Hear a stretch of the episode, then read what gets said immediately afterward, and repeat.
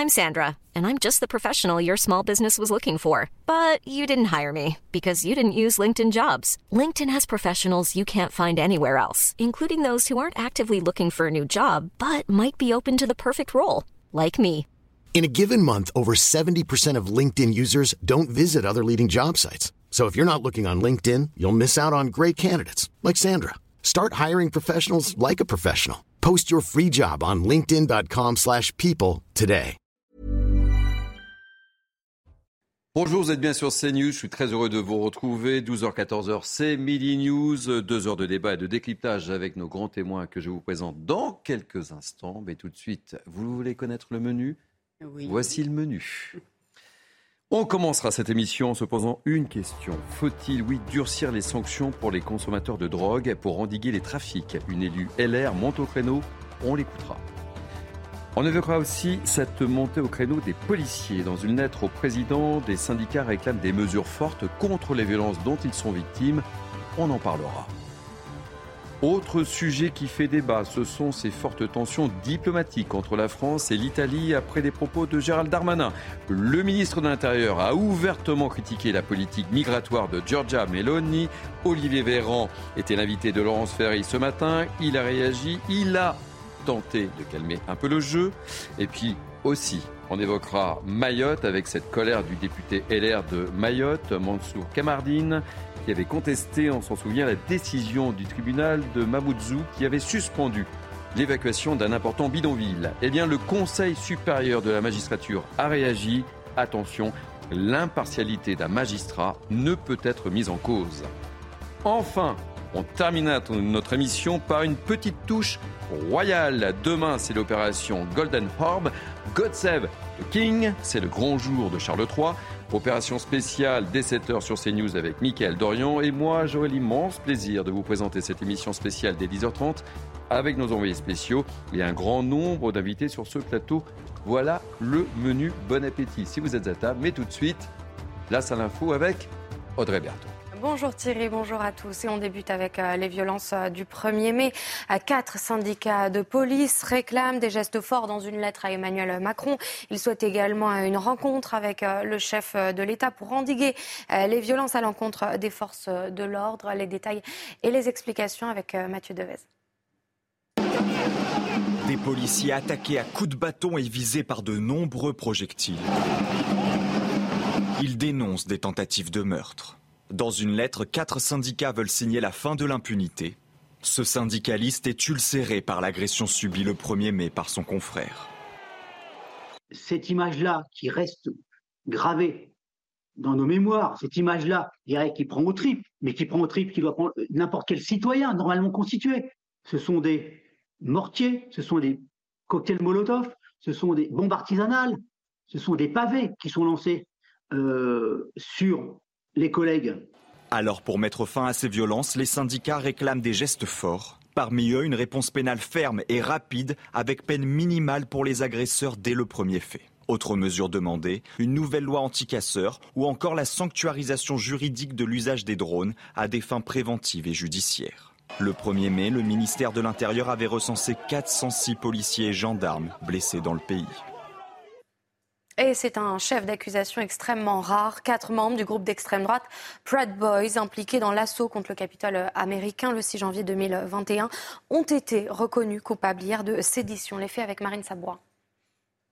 Ils viennent d'être reconnus coupables de sédition. Cinq membres du groupe Proud Boys, groupe d'extrême droite, ont été jugés à Washington pour avoir semé le chaos au Capitole en janvier 2021, alors que des élus certifiaient l'élection de Joe Biden à la Maison-Blanche.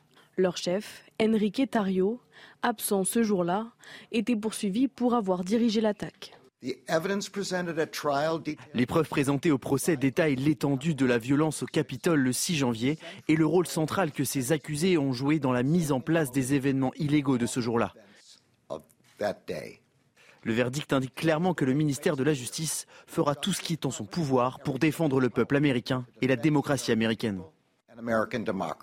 Passible de 20 ans de réclusion, ce chef d'accusation est extrêmement rare et était à l'origine utilisé contre les rebelles confédérés pendant la guerre de sécession.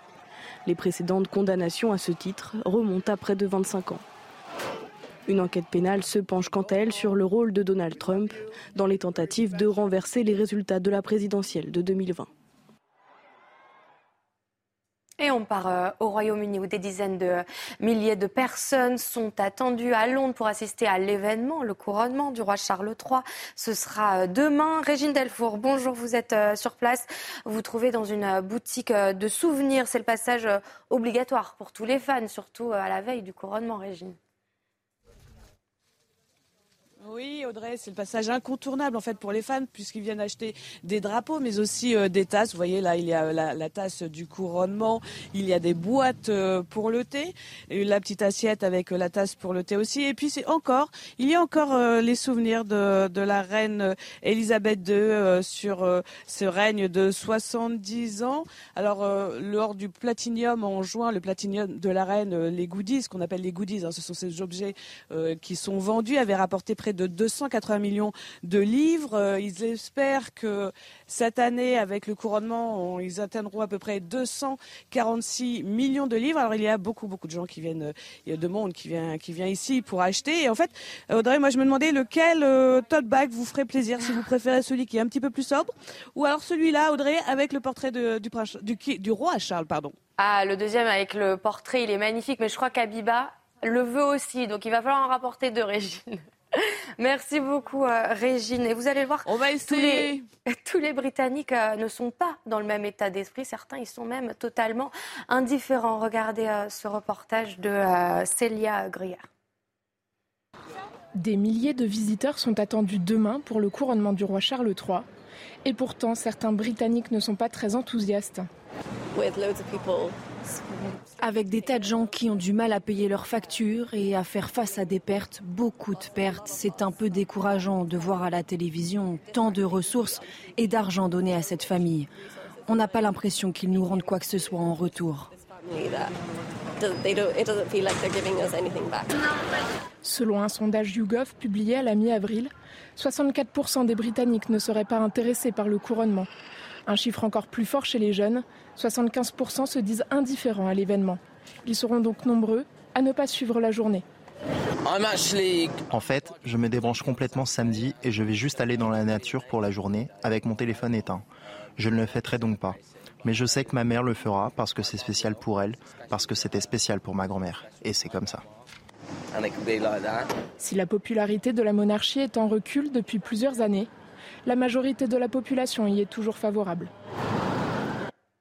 Et voilà pour l'essentiel de l'actualité à midi, Thierry. Thank you very much, my dear. On vous retrouve euh, dans 30 minutes. Hein. C'est vous non-stop euh, ce matin dans le cadre de Mini News. Hein. Exactement. See you later, Audrey.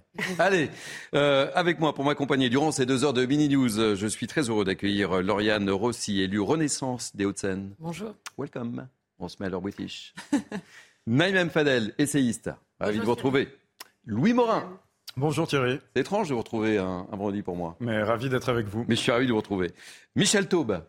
Bonjour. Il y a longtemps que je ne vous ai pas eu avec bah, moi. Écoutez, c'est un plaisir. Je suis ravi de vous retrouver. Fondateur, euh, comme tout le monde sait, de Opinion Internationale. Allez, on va débuter euh, notre émission par une question. Est-ce qu'il faut durcir les sanctions à l'égard des consommateurs de stupéfiants. C'est en tous les cas euh, une proposition de loi portée par une élue LR des Alpes-Maritimes. Parmi les mesures proposées, la députée veut responsabiliser les parents de mineurs multirécidivistes en leur supprimant les allocations. On l'écoute. Les gouvernements successifs se sont attaqués à l'offre, mais jamais à la demande. Et donc c'est un nouveau prisme que je veux euh, essayer, que je veux tenter. Alors je ne dis pas que c'est la solution miracle, mais je pense que c'est l'addition de beaucoup eh bien, de moyens différents qui pourra nous mener à une lutte efficace contre le trafic de stupéfiants. Et aujourd'hui, je veux effectivement eh bien, euh, taper fort sur les consommateurs. J'estime qu'en s'en prenant aux consommateurs de stupéfiants, on pourra endiguer le trafic de stupéfiants.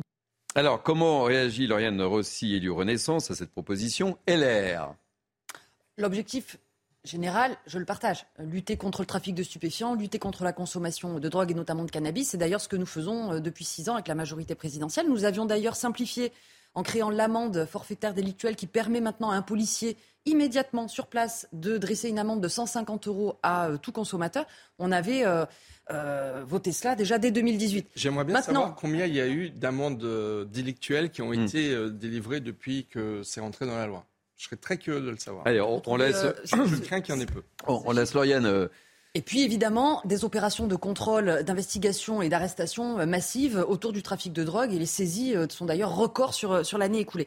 Maintenant, je crois que cette députée se trompe de cible, puisque sa proposition est de suspendre les allocations familiales aux parents euh, de ces mineurs euh, récidivistes consommateurs de, cannabis. On l'écoutera dans quelques instants. Donc ça signifie, si on l'entend, que finalement euh, on passe à côté d'une partie du problème. Il faut savoir que près d'un jeune sur deux aujourd'hui a consommé du cannabis ou en consomme régulièrement. il n'y a pas que des enfants de familles populaires, mmh, précaires, mmh. il y a aussi des, enfants de, familles aisées. Et je crois que ce qui doit nous mobiliser, c'est une lutte globale, c'est-à-dire de la prévention, plus de sanctions. Moi, je suis pour un, un alourdissement pardon, des peines. Et puis, pardon, mais il faut aussi sortir de l'hypocrisie. C'est-à-dire qu'on ne peut pas avoir dans notre pays des boutiques euh, qui ont pignon sur rue, vendent du CBD, vendent donc des dérivés du cannabis sous forme de tisane, de bonbons euh, ou de dérivés euh, mmh. chimiques tels que le HHC. qui d'ailleurs vendent à des mineurs et n'hésitent pas sur la voie publique à faire de la publicité pour leurs produits et en même temps avoir une politique extrêmement répressive et, et active contre l'usage de drogue. Donc là, je crois qu'il y a un point de droit euh, et j'invite d'ailleurs les parlementaires, je, n'en suis plus, mais euh, à, peut-être se pencher sur ce sujet, qui à mon sens est un vrai sujet de santé publique. Naïm Fadel. Alors euh, pour ma part, souvent je parle de la question de, mettre au centre hein, de tout ce qui est délinquance des mineurs, de mettre au centre la responsabilité des parents. Autant là, sur ce cas bien précis, je trouve que c'est une très mauvaise euh, idée parce que c'est des consommateurs euh, effectivement qui sont mineurs. Donc commençons par travailler sur la prévention, notamment au niveau des collèges et des lycées. Commençons à s'autoriser à faire des tests de dépistage et, euh, sans tabou et à suivre et accompagner au, niveau des soins ces enfants et notamment en informant aussi les parents pour qu'ils soient acteurs de l'accompagnement aux soins de ces enfants. Hmm. On va écouter, je vous donne la parole tout de suite, mais euh, le, détail de, ce que souhaite Christelle euh, Natorni. Si la famille n'a rien fait et que les parents ont baissé les bras, euh, eh bien à ce moment-là, en cas de récidive, euh, ce sera inscrit au casier judiciaire et ils verront leur allocation supprimée. L'objectif, véritablement, c'est de responsabiliser les familles, les parents. Et il est vrai, et nous le savons tous, que euh, le trafic de stupéfiants gangrène nos quartiers. Et moi, aujourd'hui, eh bien, je veux aider la vie de, ces riverains. Je veux améliorer la vie de ces habitants de, de quartiers sans sensibles qui sont malheureusement, euh, qui vivent dans des conditions atroces, qui vivent avec la peur au ventre pour leur vie, pour la vie euh, de leur, de leur entourage, de leur famille. Louis Morin, mauvaise idée ou pas alors? Bien sûr que c'est une euh, mauvaise idée parce que c'est occulter complètement la dimension de santé publique. Personne, aucun consommateur n'est dépendant par plaisir. Voilà, si jamais il y a une dépendance qui s'installe, c'est une dépendance qui devient une dépendance subie. Et donc, évidemment, que si on veut lutter contre la consommation, il faut avant tout avoir une approche de santé publique. En la matière, elle ne propose strictement rien.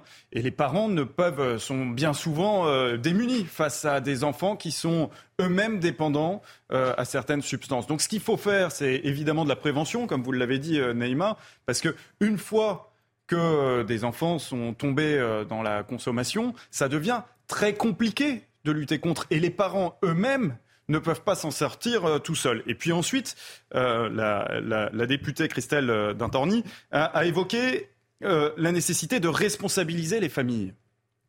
D'accord mais il y a déjà eu une, proposition qui avait été faite il y a quelques années, eh de, mettre en place ce même système de suspension des allocations familiales, par exemple, pour l'absentéisme scolaire.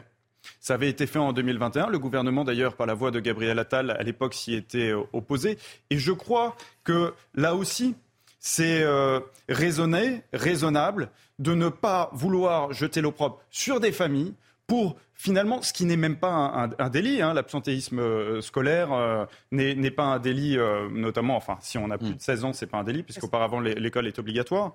Mais il faut faire attention à ce que l'effort qu'on demande aux familles soit un effort possible. Voilà. Donc durcir les sanctions, oui, mais pas sous cette forme. Mais pas sous cette forme. Euh, Michel, je vous ai coupé la parole dans votre élan. Mais je vous redonne la parole. Mais, c'est moi qui ai peut-être abusé non, je vous en prie. De, la parole. Non, euh, deux choses. D'abord, euh, je pense que dans l'ensemble, il faut durcir. Il faut que l'État soit plus dur sur ceux qui contreviennent à la loi. Mais quand même, il y a une réalité démographique et sociologique notamment dans tous les quartiers, que souvent, en fait, ce sont des euh, familles monoparentales et souvent des femmes qui élèvent seules leurs enfants.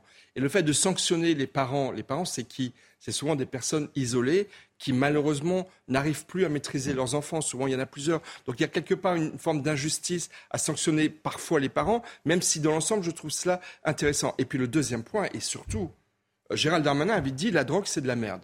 Il avait dit ça dans ouais. intervention. Et je trouve qu'en France, il faut quand même constater l'échec de la politique globale de lutte contre les drogues, alors qu'on est dans un système qui est quand même dans l'ensemble parmi les plus répressifs d'Europe. Donc moi, ce à quoi j'aspire, c'est pas des mesurettes prises ici et là. Ça sont des mesurettes pour vous là, cette. Euh, bah, une, une mesurette, une mesure même, une mesure isolée d'une politique globale franchement, ne serait absolument pas dissuasive. Je pense qu'il faut un grand débat national. Il faut peut-être tout remettre à plat. Il faut peut-être et il faut surtout en même temps s'attaquer à la demande et à l'offre. Évidemment qu'il y a une demande. Et puis après, euh, la demande, elle est parfois euh, sanitaire, elle est parfois de la, part, de la part de personnes qui sont dépendantes de la drogue, donc qui sont malades. Mais vous avez aussi une très très forte consommation de confort qui ne relève pas d'une politique de santé publique. Oui, mais donc, si en, vous voulez, c'est une politique globale. Je ne sais pas comment donc, vous faites la différence entre une consommation de confort globale, et une consommation dépendante, parce que ça commence toujours par une, consommation de confort et une consommation de loisirs. Mais, mais on l'a évoqué sur ce plateau, c'est de, entre guillemets, le petit joint du samedi exactement. conduit au gros trafic derrière, et on l'a évoqué. Surtout, c'est une politique globale qu'il faut remettre à plat. Il faut un débat euh, global qui, en fait, qui dépasse les postures du genre la drogue c'est de la merde ou du genre il ne faut faire que de la prévention. Non, il faut tout remettre à plat et certainement mettre le paquet parce que la consommation de drogue et le trafic de drogue, les trafics de drogue augmentent de façon exponentielle. Et la police, pourtant, euh, a des résultats de, de, de, plus en plus mm. efficaces, mais malheureusement qui sont très très loin de l'augmentation de la vague de consommation et de production. Cette question de la lutte contre le trafic de drogue, cette question de la lutte de la consommation de drogue, de la délinquance des, des mineurs, doit être abordé effectivement, comme vous venez de le dire, Michel, d'une manière globale et sans tabou, sans des cris d'orfraie. Il y a deux choses. Dans sa proposition euh, euh, qu'elle fait, elle cible les consommateurs mineurs. C'est pour ça que je dis que c'est une mauvaise idée. Par contre, quand on, on parle de la responsabilité des parents, euh, dans le cadre de la délinquance et notamment dans le cadre du trafic de drogue, on sait très bien qu'aujourd'hui, les dealers enrôle des gamins, des pré-ados, c'est même pas des ados, c'est bah oui, C'est de l'argent facile à gagner très rapidement. exactement, ah, de 10 ans, à 11 ans, oui, et, effectivement, pour faire du chouf, pour faire le mulet, etc. On le sait. Et ils savent que de toute façon, ils ne risquent rien. Donc aujourd'hui, c'est un c'est un, euh, j'allais, euh, j'allais dire des, des, agents faciles à, à, à enrôler. C'est pour ça que là, il faut en appeler à la responsabilité des parents et à les poursuivre même pénalement. Et moi, pour, pour le coup, là, je suis d'accord pour qu'on revoie les allocations familiales, parce que là, ce n'est pas possible de laisser un gamin de 10, 11 ans traîner dans la rue, traîner parfois le, soir. Les parents doivent être en capacité de savoir où ils sont.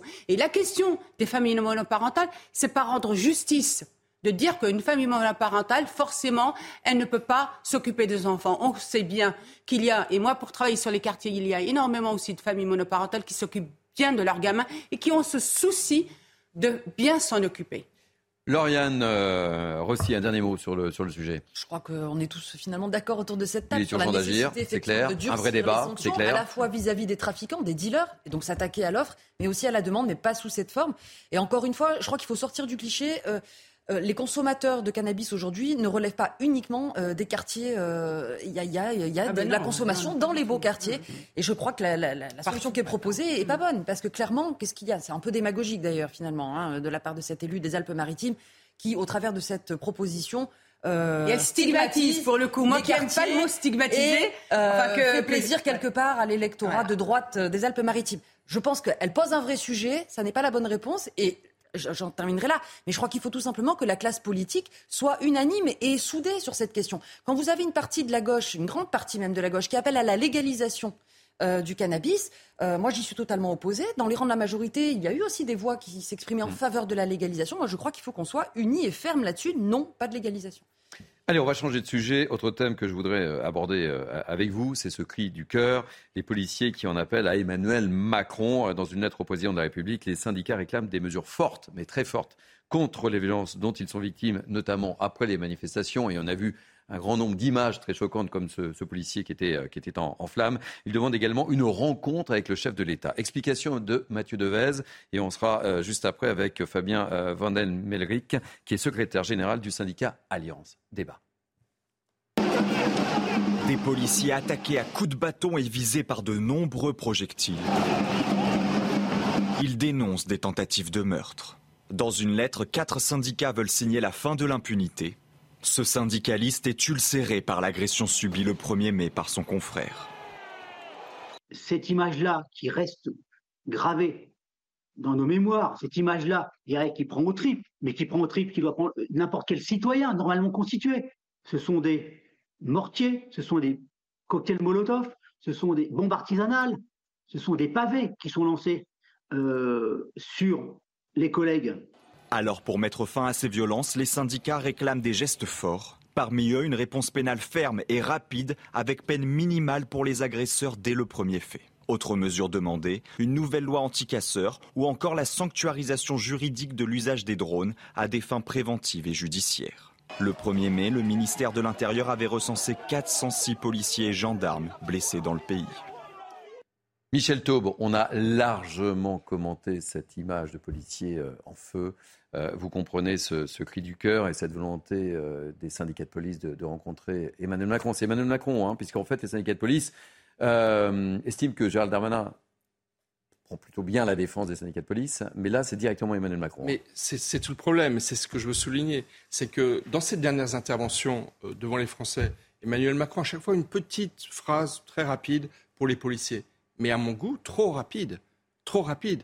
Parce qu'effectivement, les atteintes euh, à nos policiers sont extrêmement graves et mettent en cause l'ordre républicain. Et donc, effectivement, moi, je m'attendais à une prise de parole très forte du chef de l'État au lendemain de ces violences policières qui sont inadmissibles, mhm. inacceptables. Et elle n'est pas venue, cette parole. Elle n'est pas venue. Donc les syndicats de police rendent service au chef de l'État en lui offrant l'opportunité de s'exprimer parce qu'effectivement là, ça n'est plus la parole du ministre de l'Intérieur, celui dont c'est le rôle, mais c'est soit la Première ministre, soit le chef de l'État qui doit effectivement défendre nos policiers parce qu'encore une fois, nos policiers, c'est les remparts de la République. Si on s'attaque à eux, on s'attaque à la République. Et donc c'est au chef de l'État de le dire très très fortement. Et j'espère, j'espère qu'il va rapidement les recevoir. Alors, euh, je demanderai la, réponse à Lauriane Rossi en tant qu'élu Renaissance, mais nous sommes donc avec Fabien Van qui est secrétaire général du syndicat Alliance. Soyez le, bienvenu. Euh, cette lettre, après les violences en marche du, 1er mai, c'est elle est suscitée notamment par cette image dont, on parlait euh, il y a quelques instants de, de ce policier en feu euh, qui a choqué bon nombre de, Français, évidemment. C'est un petit peu ça. Et vous avez le sentiment qu'Emmanuel Macron ne vous écoute pas alors que Gérald Darmanin prend un peu plus votre défense, c'est ça? Expliquez-nous. Oui, bonjour. Euh, on a le sentiment tout simplement d'être dans un tournant. Alors, on va parvenir sur le ministre de l'Intérieur qui, lui, a montré son soutien inconditionnel aux forces de l'ordre depuis son arrivée. Et aujourd'hui, euh, je crois que c'est un des meilleurs euh, défenseurs que nous puissions avoir. cependant, ça ne suffit pas. Et votre correspondant, juste avant moi, l'a bien dit. on ne veut pas juste des petites phrases par-ci, par-là, de manière épisodique et assez faible et parfois inaudible. On veut que le président de la République choisit son camp, si je peux me permettre de caricaturer. C'est-à-dire qu'aujourd'hui, il doit faire un choix. Soit il va vers les policiers, les soutient pleinement, et je ne doute pas qu'il va les soutenir, euh, les soutient pleinement et va faire en sorte de stopper cette hémorragie de chaos que nous subissons à longueur de temps avec des centaines de blessés et aujourd'hui des collègues qui brûlent et demain malheureusement des collègues qui risquent de décéder. Euh, soit il fait un autre choix, celui de l'idéologie euh, politique, celui euh, des casseurs, de l'insurrection, et dans ces cas-là, les policiers ne pourront pas continuer dans un tel système. On arrive à un niveau de dangerosité du métier qui est à son paroxysme, et il n'est pas question, en tant que syndicat responsable, de tolérer que ça puisse perdurer. Alors concrètement, qu'est-ce que vous attendez d'Emmanuel Macron? Très concrètement.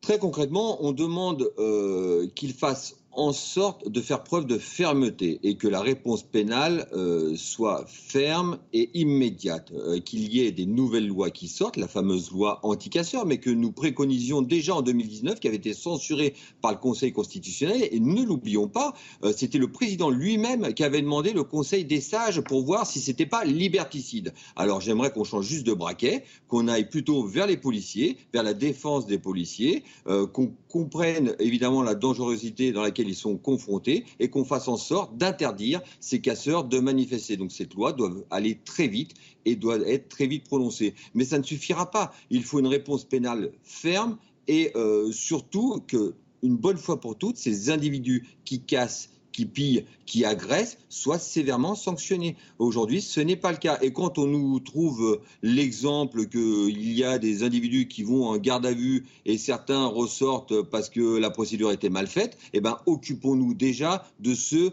où la procédure est bien ficelée. Moi, je peux vous dire que j'en ai des dizaines et des dizaines et des dizaines. Et cela, euh, soyons sévères envers eux, faisons en sorte que quand les faits sont avérés, ils soient durement sanctionnés. Et vous savez, quand quelqu'un va en prison, euh, on a au moins cette chance-là, c'est qu'il ne récidive pas. Parce que pendant qu'il est en prison, il ne reste en prison et il ne se permet pas de faire de telles exactions euh, parmi les manifestations. Alors, euh, vous savez quoi? On va marquer une pause publicitaire et je vous propose de reprendre le débat juste après si vous en êtes d'accord. Vous en êtes d'accord?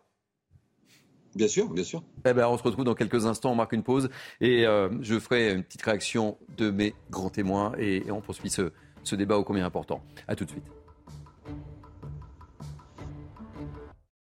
Et vous êtes bien sur CNews, c'est Billy jusqu'à 14h tout de suite. Un point info avec Audrey Berthaud. Près de 50% des migrants qui arrivent en Italie par la Méditerranée viennent de pays francophones. Parmi eux, les Ivoiriens représentent la première nationalité. Alors que la France et l'Italie sont en crise, le chef de la diplomatie italienne a exigé des excuses du ministre de l'Intérieur français. Gérald Darmanin a estimé que le gouvernement de Giorgia Meloni était incapable de régler le problème migratoire. 100 000 km de pistes cyclables en France, c'est l'objectif du gouvernement. Un plan vélo va être présenté aujourd'hui. 2 milliards d'euros vont être investis sur les quatre prochaines années pour les vélos. Le gouvernement prévoit une série de mesures pour favoriser la pratique du deux roues sur notre territoire. Enfin, 42 000 créations d'emplois dans le privé au premier trimestre 2023. Ce sont les chiffres de l'INSEE publiés ce matin. Après déjà 0,2% de plus au trimestre précédent, c'est le neuvième trimestre consécutif de hausse. Merci beaucoup Audrey, on se retrouve dans 30 minutes. Allez, on poursuit les débats avec euh, mes grands témoins, avec moi ce matin Lauriane Rossi, Namiem Fadel, Louis Morin et, Michel Taube. On, évoquait juste avant de, partir euh, en pause publicitaire euh, cette lettre envoyée par les syndicats de police à Emmanuel Macron et nous étions et on va retrouver Fabien euh, qui est secrétaire général du syndicat Alliance. Merci, euh, merci très concrètement d'être avec nous, euh, Fabien. Euh, est-ce que, question toute bête, depuis que vous avez envoyé ce courrier, est-ce que vous avez une réponse d'Emmanuel Macron?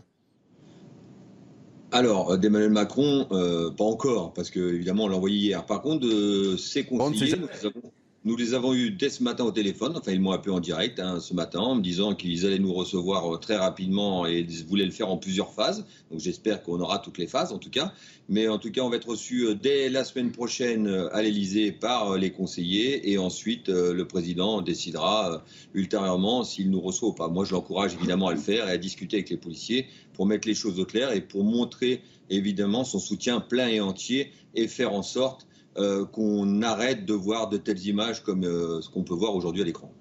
Johanna aussi, euh, petite réaction, vous comprenez cette position des syndicats Vous avez le sentiment qu'effectivement Emmanuel Macron n'écoute pas suffisamment ou ne fait pas passer de messages forts à l'intention des syndicats de police et des policiers?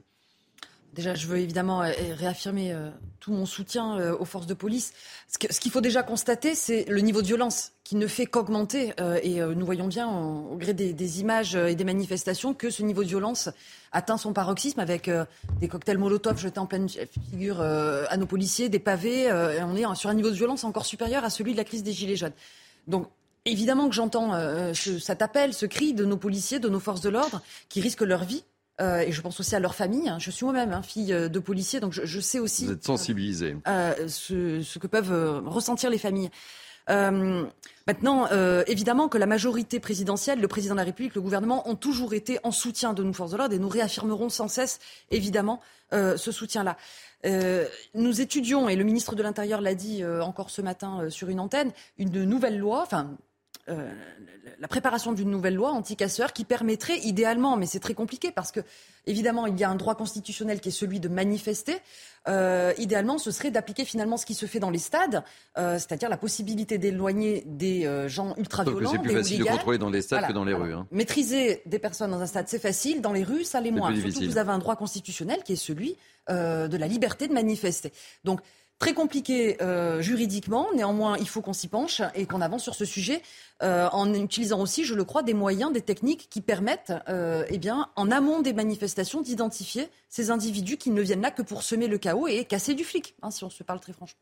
Michel Taube. Un casseur de flic n'est pas un manifestant, c'est un casseur de flic. Oui, mais vous savez comme moi qu'ils arrivent comme des manifestants et qu'une fois qu'ils sont dans les cortèges, ils sortent la cagoule. Mais moi, ce que je, euh, je, comprends dans cette initiative des, syndicats policiers, le fait qu'effectivement, quand, quand M. le syndicaliste dit il faut que le chef d'État choisisse son camp, j'espère bien, et je ne doute pas que le chef d'État a choisi son camp celui de la défense des policiers qui, qui, encore une fois, défendent les valeurs de la République et l'ordre public. Mais la réalité, c'est que il s'est installé dans notre pays un discours ambiant de sous-estimation de la gravité des faits qui sont euh, commis contre les policiers. C'est ça la réalité. Euh, euh, d'ailleurs, discours qui est relayé jusqu'à l'Assemblée nationale par les insoumis et par une grande partie, quasiment la majorité, des membres de, la NUPES. Donc, si vous voulez, il y a, effectivement la peur à changer de camp. Mmh. C'est ça la réalité. Et donc, le fait que le, en demandant au chef de l'État de prendre position, c'est parce qu'effectivement, dans cette guerre de communication qui se joue tous les jours entre ceux qui sont pour l'ordre public et ceux qui veulent désarmer la police, grosso modo, eh ben effectivement, il faut que le premier d'entre nous, le chef de l'État, prenne clairement position. Et s'il doit le faire régulièrement à chaque fois qu'il y a des violences commises contre les policiers, eh ben qu'il le fasse. J'ai pas le sentiment que la contestation aujourd'hui soit plus violente que la contestation euh, passée. Il y a eu de nombreux événements euh, par le passé qui ont été extrêmement violents. Euh, moi, je me souviens même quand j'étais extrêmement jeune, les émeutes de 2005 étaient extrêmement violentes, la contestation contre le CPE qui était extrêmement violente, les, les gilets jaunes qui ont été plus récemment là aussi très violentes. Mais ce qui est par contre est incontestable, c'est qu'aujourd'hui, il y a plus d'éléments violents dans les manifestations qu'il ne pouvait y en avoir par le passé. Lorsqu'on entend le chiffre de 2000, 2000 personnes qui viennent en découdre dans des manifestations, c'est absolument colossal, c'est absolument considérable. Et même les services de renseignement qui sont pourtant euh, chargés eh bien, de les identifier au préalable eh bien, ne peuvent pas les identifier toutes euh, devant euh, le nombre qu'ils sont. évidemment, ce qu'il faut, c'est donner davantage de moyens pour y répondre. Et donc la question de la réponse pénale, comme l'a dit tout à l'heure Fabien Van Emelric, le syndicaliste, la question de la réponse pénale est primordiale.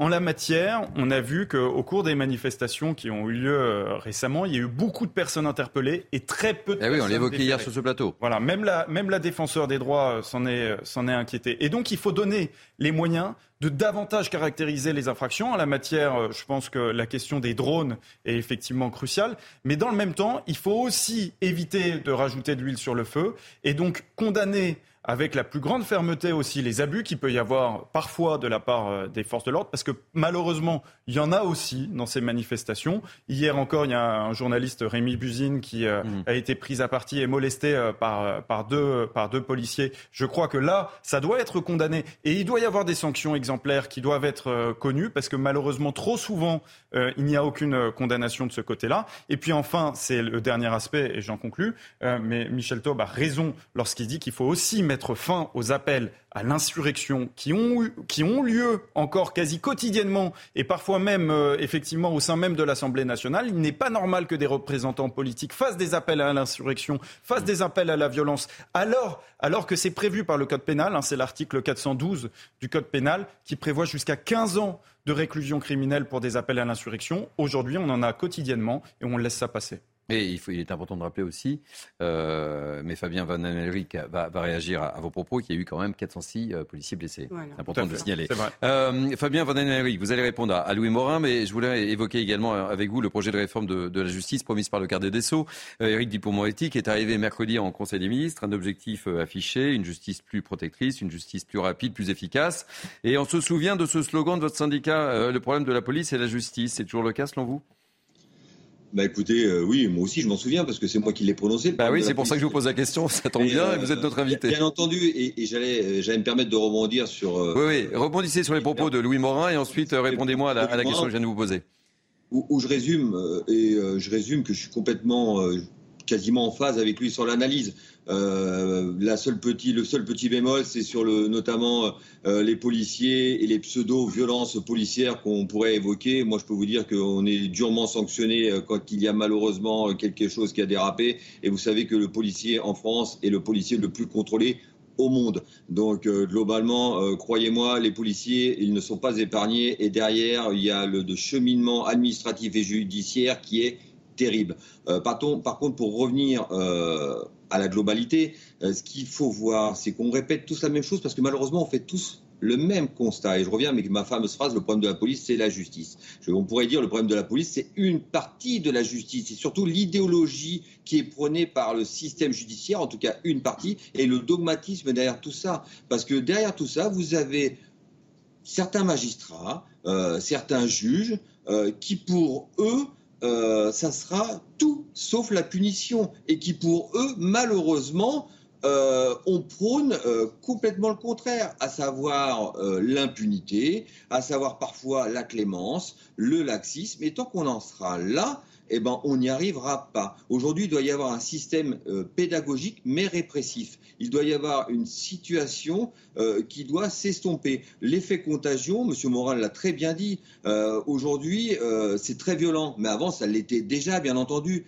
Mais notre souci, c'est que ça l'est partout. avant, ça se cantonnait à Paris. Maintenant, vous avez bien vu que c'est à Rennes, c'est à Nantes, c'est à Lyon, mais c'est aussi dans les petites circonscriptions de province où vous avez des casseurs par centaines, par milliers, si je les compte, sur l'ensemble du territoire. Pourquoi? Tout simplement parce qu'ils savent que quand ils se font attraper, euh, déjà c'est très difficile de le caractériser par rapport aux lois qui ont été évoquées par M. Morin aussi, mais surtout que les sanctions sont très faibles, voire inexistantes. Et bien entendu, qu'est-ce que vous avez envie de faire? Quelle est la, vertu pédagogique dans tout ça? Ben, Il n'y en a pas. Vous avez envie de recommencer parce que vous aimez casser du flic, vous aimez le chaos, vous aimez l'insurrection et vous ne prenez que ça. Si toutefois, et c'est pour ça qu'on en appelle au président de la République, une bonne fois pour toutes, euh, on appliquait les lois et les règlements parce qu'il y en a assez pour le faire, eh ben euh, peut-être qu'on ne verrait plus ça ou en tout cas on le verrait moins. Même Monsieur Dupont-Moretti, vous voyez le problème de la police et de la justice, même avec lui, j'arrive à discuter parce que je l'ai vu à plusieurs reprises. Il est même venu au Congrès national de l'Alliance. On n'est pas d'accord sur tout, loin de là, on est presque d'accord sur pas grand-chose même. Mais au moins on discute, on avance. Même lui, il est intervenu sur une autre chaîne euh, dernièrement en disant qu'il fallait faire cesser euh, ces casseurs qui agressent des policiers, il fallait les durement les sanctionner. Donc globalement, il suffit pas que de le dire maintenant, il suffit de le faire. Et qui peut le faire? Qui peut prôner ce nouveau signal politique fort? C'est le président de la République. Un président de la République, et euh, avec tout le respect qu'on lui doit, hein, je sais faire la part des choses. Euh, il n'est pas là pour satisfaire tout le monde. À force d'arroser tout le monde, à force de vouloir plaire à tout le monde, eh ben on plaît à personne. Euh, il est là pour assurer la sécurité euh, des citoyens et avant tout évidemment des policiers qui assurent la sécurité des citoyens. Et donc forcément, il faut faire des mécontents et des mécontents, des idéologues, des sociologues qui prônent tout le contraire, y compris malheureusement à l'Assemblée nationale où vous avez des élus permettez-moi l'expression, parce que ça vient du cœur, qui sont à vomir, euh, qui critiquent la police et qui sont les premiers, malheureusement, à aller les chercher quand ils vont se faire agresser ou quand ils ont besoin d'être protégés. Euh, ils essayent de faire plaisir à un électorat. Euh, permettez-nous aussi de dire ça en tant que policier qui nous dégoûte. Parce qu'aujourd'hui, le policier, il protège et sauve des vies. C'est ça son rôle, le hmm. policier. Fabien, Fabien Emelric, vous êtes très inquiet pour la manifestation du, du 6 juin qui a été annoncée par l'intersyndicale? Ben, bien sûr qu'on peut être que très inquiet. Et ce qui va nous embêter, nous, euh, c'est que tôt ou tard, on le sait et on n'en veut pas. Et c'est pour ça qu'on tire le signal d'alarme et on va dire, bah, bientôt, ça sera sans la police s'il faut. Et s'il faut être irresponsable de ce côté-là, on le sera. Mais les irresponsables, c'est pas nous, ça sera euh, le gouvernement et notamment, malheureusement, le président de la République, s'il en décide euh, qu'il en soit ainsi. on, en est, on est forcément inquiet. Pourquoi? Parce qu'un jour ou l'autre, on aura un drame. On aura un drame du côté des forces de l'ordre, euh, ça c'est sûr, parce qu'on les a vus malheureusement euh, des collègues brûlés et il y en a un qui est encore gravement blessé. Rappelez-vous le collègue qui a pris un pavé. Il, ça fait trois mois qu'il en arrêt, il a encore des séquelles, il a eu la chance de s'en sortir. Mais quand je parle de drame, je peux même parler de drame de manière générale, parce que bien entendu, les policiers Hein, euh, on n'est pas des tueurs et on ne veut pas un drame de l'autre côté, contrairement aux autres. Nous, on est des policiers républicains. Les élus devraient être aussi républicains et malheureusement, ils, ne le sont pas tous. Et nous, ce qu'on veut, c'est la liberté de manifester, surtout en tant que syndicat de police. Croyez-moi que la liberté de manifester, euh, pour nous, c'est très important. Mais nous, quand on manifeste, on casse pas, on pille pas, on vandalise pas mmh. et on ruine pas euh, la carrière d'un commerçant, notamment par rapport au vandalisme qu'il peut, qu'il peut avoir et dont il peut subir. on manifeste pacifiquement. Voilà. Avant de vous remercier, euh, réaction peut-être de, de Lauriane Rossi et de Naïm Fadel et on refermera ce, chapitre. Sur le sentiment d'impunité euh, qui a été évoqué, euh, je partage. Je pense qu'effectivement, et le ministre de la Justice l'a dit, il y a sans doute matière effectivement à durcir encore les sanctions et à, faire changer de camp cette peur et, faire en sorte que les casseurs soient véritablement interpellés et, et, jugés et condamnés à la hauteur évidemment des actes qu'ils commettent. maintenant je souscris également à ce qui a été dit. On a une partie de la classe politique qui, clairement, n'est pas républicaine, appelle effectivement à l'insurrection euh, chaque jour. Et je vous remercie d'avoir rappelé d'ailleurs ce que prévoit notre droit en la matière. Et, ça, ça n'est pas acceptable. Mais je crois, et j'en terminerai là, que l'immense majorité des Français est du côté de nos forces de l'ordre euh, et que chacun est conscient qu'ils sont là pour assurer notre sécurité. Et, ce ne sont pas ceux qui font le plus de bruit euh, qui sont majoritaires dans ce pays. Je le crois profondément. Naïm Fadel. Euh, moi, ce que j'entends de ce que dit euh, ce syndicaliste, c'est que c'est un cri en fait de désespoir. Vraiment, je le ressens comme une intitulé ça du cœur. Hmm. Parce que et je, vois bien pourquoi ils en appellent au président de la République. République, c'est parce qu'ils veulent absolument que peut-être que le président prenne la parole, parce que c'est en termes de sûreté de l'État. Quand on s'attaque aux forces de l'ordre, quand on s'attaque à ceux qui sont là pour protéger les institutions républicaines, pour protéger la République, ça veut dire qu'on s'attaque à l'État.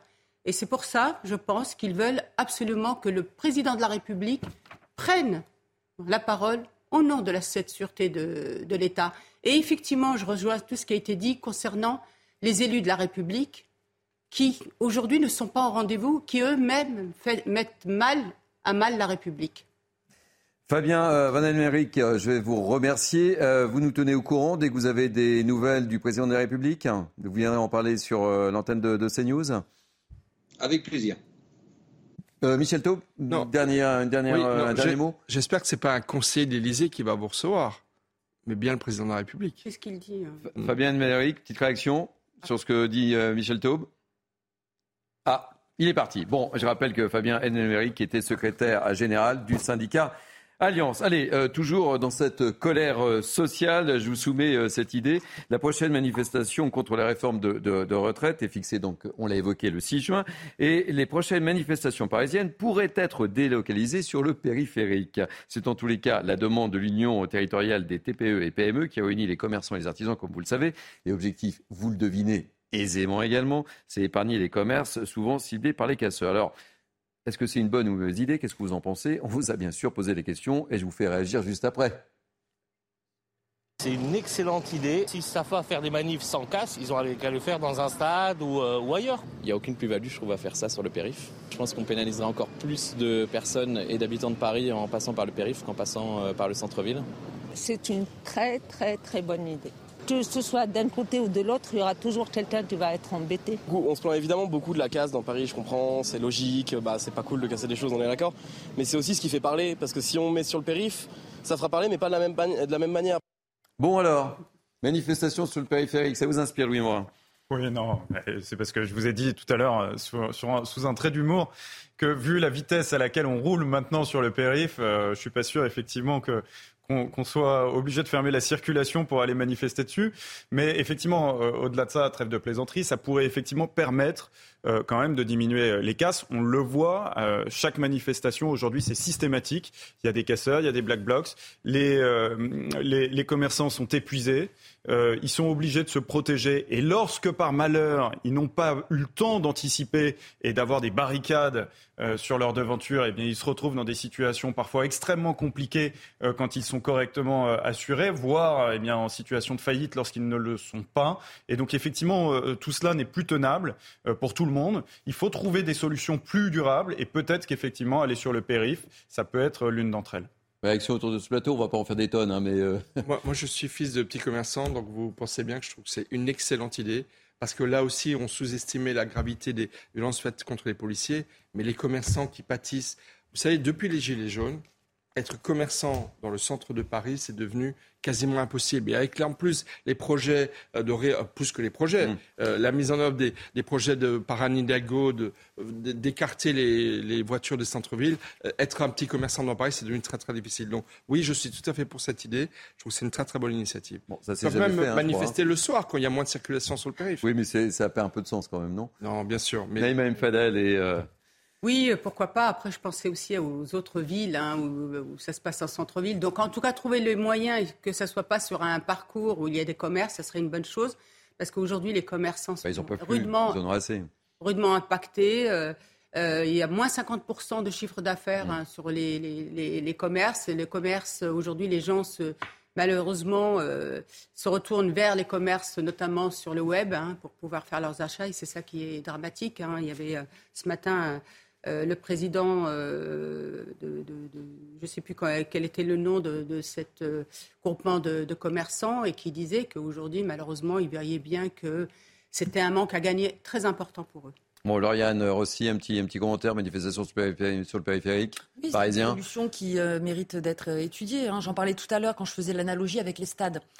si ce parcours-là permet effectivement de mieux cadrer une manifestation, en tout cas ceux qui peuvent s'y infiltrer et, et faciliter le travail de nos forces de l'ordre, euh, pourquoi pas? Mais la réalité, et on le sait bien, c'est que certains euh, vont être contre cette idée, en premier lieu les manifestants, parce que euh, leur, leur objectif, c'est quand même que c'est le maximum d'impact. C'est quand même de gêner aussi le maximum. Ah, c'est plus la même chose. Hein. Et donc voilà. Et donc évidemment, il y en a une part d'entre eux, pas tous, hmm. mais il y a une part d'entre eux qui, quand bien même ils ne font pas partie des casseurs, sont très heureux de voir que ça dégénère. Allez, on va aborder maintenant. On voit bien qu'il y a une faillite aussi de l'ordre et de l'État, parce que ça veut dire que, euh, voilà, c'est que eux, euh, bon, on va être impactés, mais ça veut dire que nous, on n'autorisera plus des manifestations, alors qu'elles peuvent se dérouler à partir du moment où il y a un encadrement et il y a un respect de l'ordre.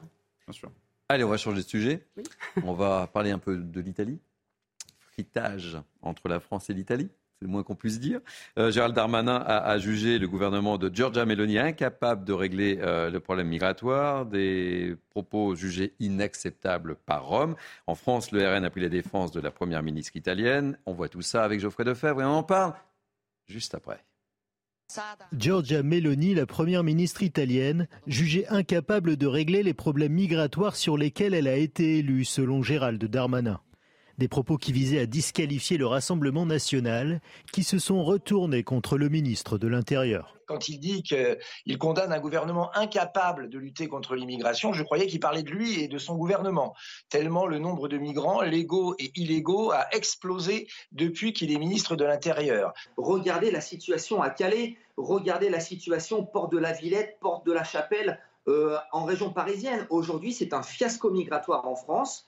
Et euh, euh, Gérard Darmanin est le principal responsable. Selon le ministère italien de l'Intérieur, plus de 36 000 personnes sont arrivées par la Méditerranée en Italie cette année, contre environ 9 000 durant la même période en 2022. Aux premières loges comme député des Alpes-Maritimes, département frontalier de l'Italie, Éric Ciotti, président des Républicains, a lui aussi réagi. Si l'Italie décide de ne plus gérer les flux migratoires aux portes de l'Europe, la France vivra une véritable submersion migratoire. Les conséquences diplomatiques ne se sont pas faites attendre. Le chef de la diplomatie italienne, qui devait rencontrer son homologue française Catherine Colonna hier, a annulé sa visite. Bon, ben voilà. Euh, je ne sais pas si on avait besoin de ça, mais en tous les cas, rififi entre l'Italie et la France. Et, pour prendre la température un petit peu euh, de ce qui se passe et, comment les choses ont été perçues euh, en Italie. Jacques, avec beaucoup de plaisir. Francesco de Rimigis, j'ai bien prononcé votre nom. Vous êtes un confrère italien, j'ai pas commis d'erreur. Non, non, ça va. ça va. et vous, comment allez-vous? Comment ça va les Italiens par rapport à cette déclaration de Gérald Darmanin? Ça a été perçu comment? Racontez-nous, on veut tout savoir. Oui, c'est perçu comme une attaque contre l'Italie, pas seulement contre la première ministre Meloni. Et de fait, pour euh, la première fois, euh, les partis italiens, même l'opposition euh, et même la gauche, se sont unis pour stigmatiser les propos du ministre Darmanin. J'invite ceux qui ne l'ont pas encore fait à écouter l'intégrale de sa réponse. C'est pour, ça, pour, pourquoi le ministre des Affaires étrangères Tajani, le ministre italien, a annulé hier sa visite à Paris une mission qui aurait également été utile pour organiser euh, la future rencontre, peut-être à Paris, entre le président Macron et la première ministre Mélanie. Mais aujourd'hui, euh, ça, c'est vraiment dur à, gérer comme situation. Ça a du mal à passer, quoi. Oui, oui, c'est ça. Euh, petite réaction, Michel Taube. C'est un sujet. Franchement, j'ai pas compris. Gérald Darmanin, qui est plutôt très dynamique et, volontaire sur euh, les questions sécuritaires, il s'est tiré une balle dans le pied en s'attaquant à Mme Mélanie. Parce que si on veut éviter effectivement euh, qu'il y ait une très forte augmentation des flux migratoires jusqu'en France, il faut travailler main dans la main entre les Italiens et les Français. Comme, comme je disais ailleurs, les, les, passeurs de migrants se frottent les mains à voir des pays comme la France et l'Italie ne pas s'entendre. Et ensuite, euh, l'Italie, enfin, elle, est, elle fait face à une très forte poussée des flux migratoires. C'est plus du 300% en un an. C'est plus de 30 000 migrants depuis le début de l'année. L'Italie a déclaré l'état d'urgence pour six mois il y a quelques semaines pour pouvoir mieux gérer la situation. L'Italie a des très gros problèmes. Donc si entre la France et l'Italie on ne s'entend pas, comme le disait Rick Ciotti, on va bientôt avoir beaucoup plus de migrants qui vont passer la frontière parce qu'il n'y aura pas eu de coordination entre les autorités françaises et italiennes. On doit travailler main dans la main, sinon c'est nous-mêmes qui allons pâtir de, de ces flux migratoires qui, encore une fois, sont extrêmement importants. Qu'est-ce qui est passé dans la tête de Gérald Darmanin là, pour s'attaquer l'Italie, euh, en, en, réalité, c'est une sortie... Qu'est-ce qui a poussé à faire cette, euh, cette sortie? C'est une sortie très politique de la part de Gérald Darmanin. C'est la, c'est la Darmanin de la semaine. C'est la Darmanin de la semaine. Je ne sais pas si vous avez remarqué, mais depuis que Gérald Darmanin est ministre de l'Intérieur, il s'emploie à mettre en place une stratégie politique finement euh, réfléchie qui consiste à occuper tout l'espace politique qui lui est offert. Et pour cela, qu'est-ce qu'il fait? Eh bien, il fait du Sarkozy. Euh, Gérald Darmanin, comme d'ailleurs la plupart de ses collaborateurs, lorsqu'on regarde son cabinet, euh, ils ont été élevés au sarkozysme. Euh, Nicolas Sarkozy, à l'époque, il occupait le terrain chaque semaine avec une polémique, une proposition forte. En tout cas, il était toujours là, c'était le maître des horloges avant même qu'il ait le pouvoir. On le sait, être maître des horloges en politique, c'est ce qui compte, c'est ce qui fait de vous finalement celui qui a le pouvoir ou celui qui va l'avoir. Parce que tout le monde est obligé de se positionner par rapport à vous. Et c'est réussi pour Gérald Darmanin. On est en train de parler de lui. Vous pensez que c'est une euh, sortie non, non validée par Emmanuel Macron? Mais non seulement c'est une sortie non validée, non validée par Emmanuel non Macron. validée par Emmanuel Macron, mais en plus c'était une, une sortie qui avait été réfléchi, anticipé, qui fait partie de la stratégie de Gérald Darmanin pour créer le, débat, pour créer le clivage, et qui est plutôt réussi d'ailleurs. Euh, dans sa sortie, il a interpellé directement Jordan Bardella. Donc, son objectif, c'est quoi? Eh bien, c'est d'être l'opposant numéro 1 à l'opposant numéro 1 entre guillemets, euh, voilà, en conclusion, eh bien, euh, tout simplement, euh, le futur président de la République, puisque c'est ça, mais bien sûr, c'est ce qu'il anticipe, c'est ce qu'il ce qu'il souhaite, Gérald Darmanin, c'est être candidat en, en, 2027, et donc il s'y prépare. Vous êtes Madame Irma, là Non, non, non, mais c'est simplement vouloir occuper l'espace politique et vouloir être le maître des horloges, c'est finalement le ressort, c'est le la compétence du président de la République. Eh bien écoutez, vous savez quoi? On va poursuivre le débat avec notre ami Francesco De Remigis qui va rester avec nous, j'espère, en tous les cas, euh, parce qu'on va partir euh, en pause publicitaire et on reprend ce débat et, et ce rififi entre la France et l'Italie. Évidemment, je demanderai à Lauriane Rossi, en tant qu'élu Renaissance, ce qu'elle passe et ce qu'elle pense de cette sortie. Erreur euh, stratégique, erreur diplomatique? Non, je ne crois pas, mais on en parle après la pause. voilà, c'est ce que j'attendais. On se retrouve juste après. Soyez donc les bienvenus, c'est la deuxième heure de Midi News. Nous sommes ensemble jusqu'à 14h avec des débats, du décryptage évidemment. Vous connaissez ce rendez-vous par cœur, mais tout de suite passe à l'info avec Audrey Berthaud. Nos reporters se sont euh, rendus à la frontière franco-italienne où la situation est plus que tendue. Dans les Alpes-Maritimes, les forces de l'ordre opèrent avec rigueur tous les jours pour intercepter le plus de migrants possible. Regardez euh, ce reportage de Stéphanie Rouquier, Jeanne Cancard et le récit de Maureen Vidal. À 2 km de la frontière, gare de Menton-Garavant, tous les trains en provenance d'Italie sont inspectés, des sanitaires aux trappes techniques. L'identité de chaque passager est contrôlée.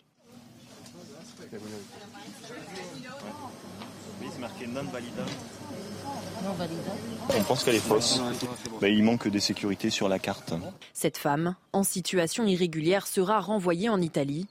Tous les jours, près de 100 personnes sont ici interceptées par les forces de l'ordre, des étrangers qui, pour la plupart, ont payé les services de passeurs. Il y a des migrants qui vont euh, prendre directement le train, mais il y a aussi également beaucoup de passeurs qui organisent justement ces, ces passages dans les trains. Des migrants qui vont être cachés dans la cabine, euh, dans la cabine du chauffeur du, euh, train, dans les toilettes, sous des sièges dans des compartiments électriques. Ces passages-là, c'est un passage qui est un peu moins cher parce qu'effectivement, il est quand même assez facilement accessible au reste des migrants. Donc, ils vont demander entre 50 et 100 euros pour, pour le passage. Autre passage privilégié par les trafiquants, l'autoroute qui relie l'Italie à la France. Les policiers, les douaniers et les gendarmes contrôlent à ce péage chaque véhicule. Sur le vecteur autoroutier, ils montent dans les camions. Il y a les passeurs qui prennent en charge volontairement euh, donc les, les, migrants à Vintimille ou autres, à Albenga, à une heure et demie d'ici, euh, voire même à Trieste, plus loin. Et euh, il y a de tout. On a aussi des, des passeurs à pied. Euh, des guides. L'an dernier, près de 800 passeurs ont été interpellés dans les Alpes-Maritimes. Clément Beaune, ministre en charge des Transports, était l'invité de la matinale sur Europe 1. Pour lui, Gérald Darmanin a raison de rappeler nos désaccords avec l'Italie. Le ministre de l'Intérieur, je le rappelle, qui a dit hier que le gouvernement italien était incapable de régler le problème migratoire. Écoutez Clément Beaune. Vous savez, moi j'ai été ministre des Affaires européennes. Il faut euh, du respect pour nos voisins, bien sûr. Il faut toujours en Europe travailler avec euh, nos voisins, notamment euh, les grands pays avec lesquels on a construit l'Europe, dont l'Italie, évidemment. Mais Gérald Darmanin a raison sur le plan politique de rappeler euh, nos désaccords sur un certain nombre de sujets fondamentaux et de rappeler ce qu'est l'extrême droite partout, en Italie comme ailleurs, qui fait beaucoup de promesses et qui en général règle peu de problèmes. Mm. Et on le voit en Italie sur d'autres sujets, je pense les droits des familles homoparentales par exemple. Et en Corse, les actes antichrétiens se multiplient depuis plusieurs semaines. Le dernier en date, un camp de scouts saccagé à Véro, au nord d'Ajaccio. Alors, est-ce que cet acharnement relève du vandalisme ou est-ce qu'il traduit une augmentation de la christianophobie? Les informations et les réponses de notre correspondante Christina Luzzi. Depuis quelques semaines, plusieurs actes de vandalisme ont visé des symboles chrétiens en Corse. Croix décapitée, vierge précipitée de son piédestal, tronc fracturé, vitraux brisés, camp de scouts saccagés. Une longue litanie qui inquiète la société insulaire. Ces, ces faits sont particulièrement graves en Corse, en ce que la culture corse est intrinsèquement catholique. Et tout acte christianophobe est une atteinte directe à l'âme profonde de la Corse et de son peuple. Et pour ce qui concerne l'organisation que je préside, nous ne laisserons pas une telle situation se banaliser. Pour autant, la thèse d'une poussée d'actes antichrétiens ne semble pas être privilégiée par les enquêteurs pour le moment, une hypothèse qui ne semble pas non plus emporter l'adhésion des autorités religieuses sur l'île. Écoutez. Nous, on ne va pas regarder euh, de façon trop appuyée qui sont les auteurs, pourquoi ils le feront. Nous, on doit aller de l'avant et continuer notre mission de chrétien. Porter plainte, oui, mais entrer dans une atmosphère de paranoïa, de sentiments d'église assiégée, non, on ne rentrera pas dans ce genre d'attitude. Selon les chiffres du ministère de l'Intérieur, il y aurait eu en 2021 1659 actes antireligieux recensés, dont 857 actes antichrétiens. Les députés auteurs d'un rapport sur ce fléau font remarquer que ces chiffres sont à manier avec des pincettes. Ils seraient biaisés par, je cite, beaucoup de faits qui ne font pas l'objet d'un dépôt de plainte et qui sont donc passés sous silence, mais qui n'en demeurent pas moins des faits quotidiens et permanents. Et tout de suite, c'est la suite de Midi News avec vous Thierry. Merci Audrey. Allez, on se retrouve pour la dernière ligne droite, la dernière heure de, de Midi News. Toujours avec moi Naïm Fadel, Louis Morin, Michel Taube et J'accueille avec beaucoup de plaisir euh, Robin euh, Reda, député Renaissance de l'Essonne. Alors, juste avant la pause publicitaire, nous évoquions euh, cette crise diplomatique entre la France et l'Italie avec les propos tenus par Gérald Darmanin qui a jugé le gouvernement de Giorgia Meloni incapable de régler le problème migratoire. Alors, je m'apprêtais à, poser la question à, à, à Lauriane Rossi, vous allez répondre à sa place. Est-ce que c'est une une erreur forte diplomatique. Et, surtout, nous sommes avec euh, Francesco euh, de Remigis, qui est euh, journaliste italien et qui participe à ce débat. Alors, Réponse ou pas? Erreur diplomatique ou pas? Erreur diplomatique ou pas? Gérald Darmanin, c'est le ministre de l'Intérieur de la France, c'est aussi un responsable politique de haut niveau qui a pour mission de défendre une politique qui est fixée par le président de la République et une politique que nous souhaitons inscrire dans la durée, mm. face notamment euh, aux extrêmes de tous bords, et notamment à l'extrême droite qui parle beaucoup, qui propose beaucoup de solutions simplistes en France, euh, mais dont on sait euh, parce que, Donc en fait, c'est le, c'était le Rassemblement national qui était visé. Parce et en fait, ça rebondit parce sur, que nous sommes en responsabilité. Nous savons que les solutions simplistes du euh, Rassemblement national serait un désespoir en réalité total mm. pour les Français. Et c'est le parallèle qu'a voulu créer Gérald Darmanin. Pour mm. toutes celles et tous ceux qui ont suivi la campagne de Giorgia Meloni. C'était effectivement le RN qui était visé. Pour tous ceux qui ont suivi la campagne de Giorgia Meloni, il y avait des paroles extrêmement fortes. Euh, certains ont pu croire sans doute que du jour au lendemain, certains problèmes comme les flux migratoires importants euh, qui affluent en Italie et en Europe pourraient être réglés d'un coup de baguette magique. Et non, en politique, on n'a pas de baguette magique. Tout comme Giorgia Meloni avait beaucoup critiqué l'Union européenne pendant sa campagne, et aujourd'hui, parce que l'Italie a besoin de l'Union européenne et parce que l'Italie est un État important de l'Union européenne, elle a besoin de négocier avec l'Union européenne. Euh, vous savez qu'en euh, Grande-Bretagne, il y a eu le Brexit.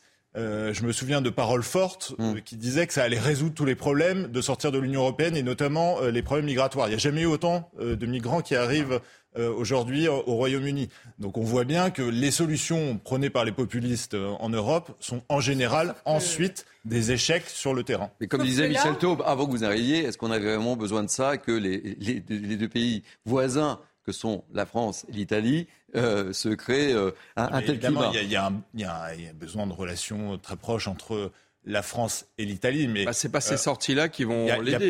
Ça, ça, va être un peu compliqué. Là. Et la diplomatie, pardon, mais la diplomatie n'interdit pas de critiquer des modèles politiques dont nous bah, ne souhaitons pas l'application en France. Quand on, quand on défend euh, un modèle politique. Euh, on, bah, comme il y a peut-être une petite erreur, en voulant attaquer le RN, une petite erreur de, d'aiguillage peut-être Non, mais, euh, ça, rebondit, on est légitimement sur ce qui ne marche pas ailleurs pour montrer que les solutions politiques euh, non, mais critiquer un, un, parti politique, bien, bien sûr, on, on peut.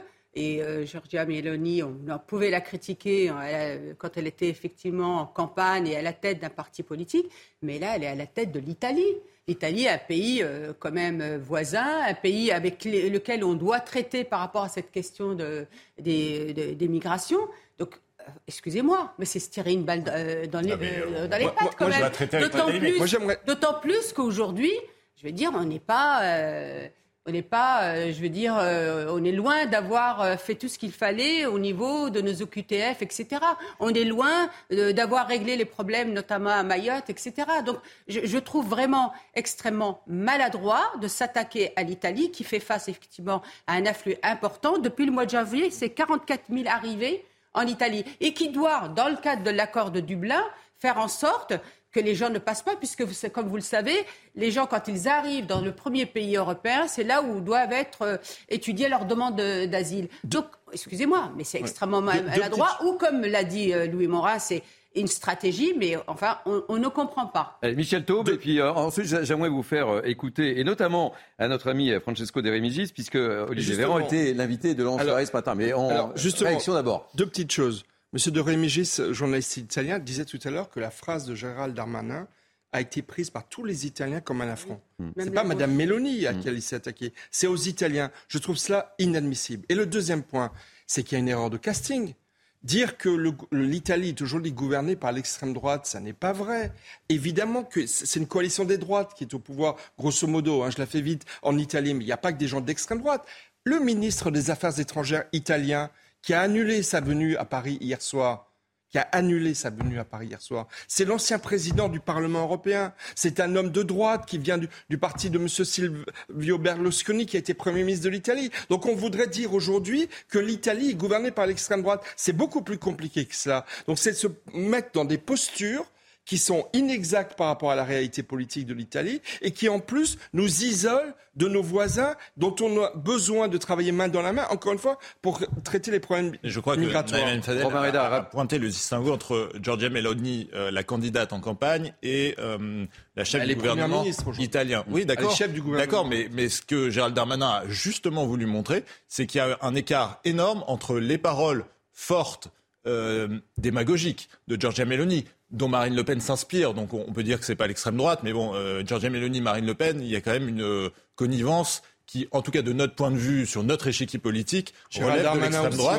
Il y a un écart avec les actes, puisque l'Italie, sur laquelle nous comptons, je, je- je le répète, effectivement, dans euh, la lutte contre l'immigration irrégulière et les flux migratoires trop importants vers l'Europe, euh, se défausse aussi facilement de ses responsabilités sur la frontière française. Donc euh, il- le rapport de force, il n'est pas illégitime. Je comprends que diplomatiquement, il faut sans doute euh, ajuster les choses et que le Alors, justement, peut avoir a- une parole qui n'est pas la ajuster les parole choses, diplomates. ajuster les choses. Non, mais le- la Francesco- parole du ministre de l'Intérieur, Oui. c'est pas la parole de la diplomatie française. Il y a- Ajuster les il choses. peut aussi Re- engager le rapport de force sur des politiques qui nous concernent et qui concernent nous, notre unité euh, nationale. Alors, ajuster les choses. Euh, Ro- euh, Francesco euh, de Remigis, euh, je voudrais vous faire écouter euh, Olivier Véran, qui est, qui est le porte-parole du, du gouvernement, euh, comme vous le savez, euh, qui était l'invité de Laurence Ferry. Et évidemment, Laurence a interrogé Olivier Véran. Alors, écoutez, je fais pas de commentaires, mais ça sent pas du rétropédalage, mais on essaie de, comment vous avez dit? L'expression? Essayer de... euh, Euh, trouver un équilibre entre la diplomatie et le rapport de force nécessaire à notre unité nationale. J'aime bien quand vous parlez comme Pas ça. mal, Alors- C'est pas mal, ouais. ça, ça m'amuse beaucoup, ça. Euh, on écoute euh, Olivier Véran et, et vous me direz euh, ce que vous en pensez, euh, mon cher Francesco.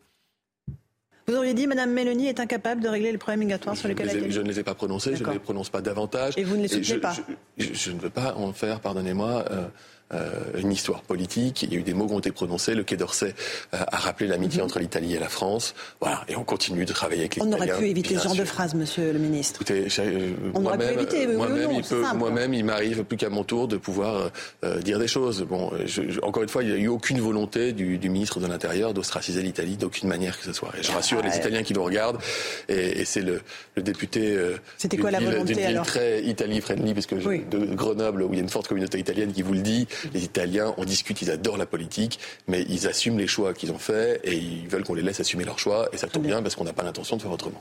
Ah, c'est pas facile d'être porte-parole parfois, hein, c'est difficile. Euh, Francesco de Remigis, euh, vous avez écouté Olivier Véran ou quelle est votre réaction?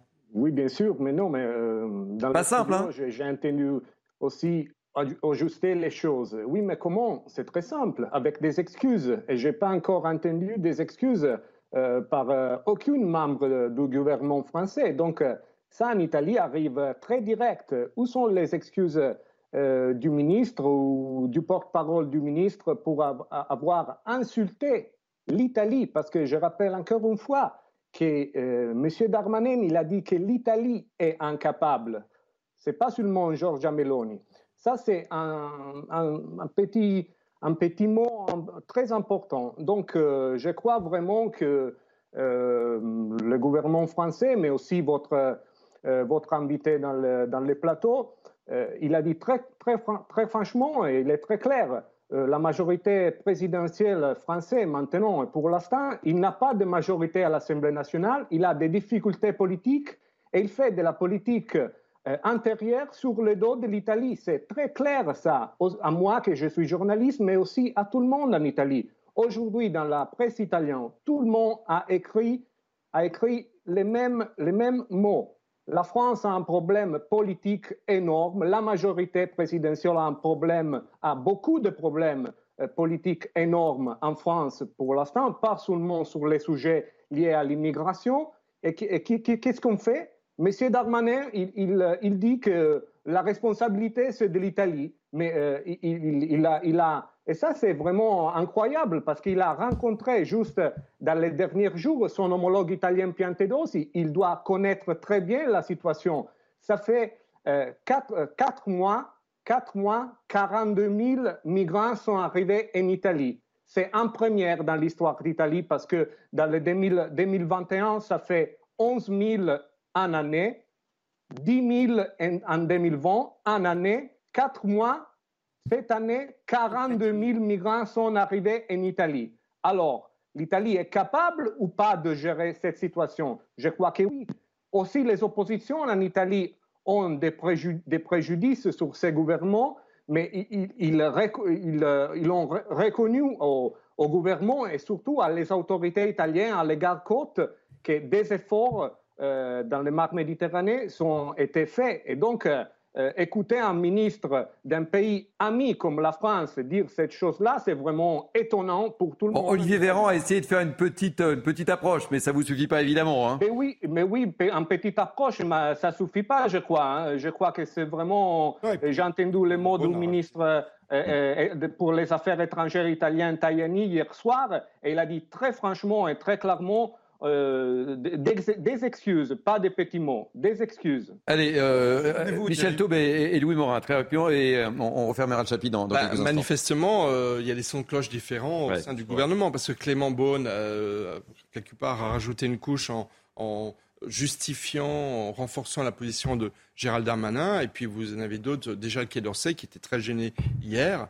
Euh, et d'autres qui et Olivier Véran qui essaye ah, de modérer le propos. Donc il faudrait peut-être qu'ils s'entendent, mais la réalité c'est que je trouve quand même que ces propos sont injustes à l'endroit des Italiens qui se battent pour gérer cette situation. Encore une fois, il y a une très forte augmentation des flux migratoires qui viennent d'ailleurs maintenant beaucoup de la Tunisie, ce qui est un phénomène nouveau. Et donc s'il n'y a pas une réponse commune, on n'y arrivera pas. Robin Reda.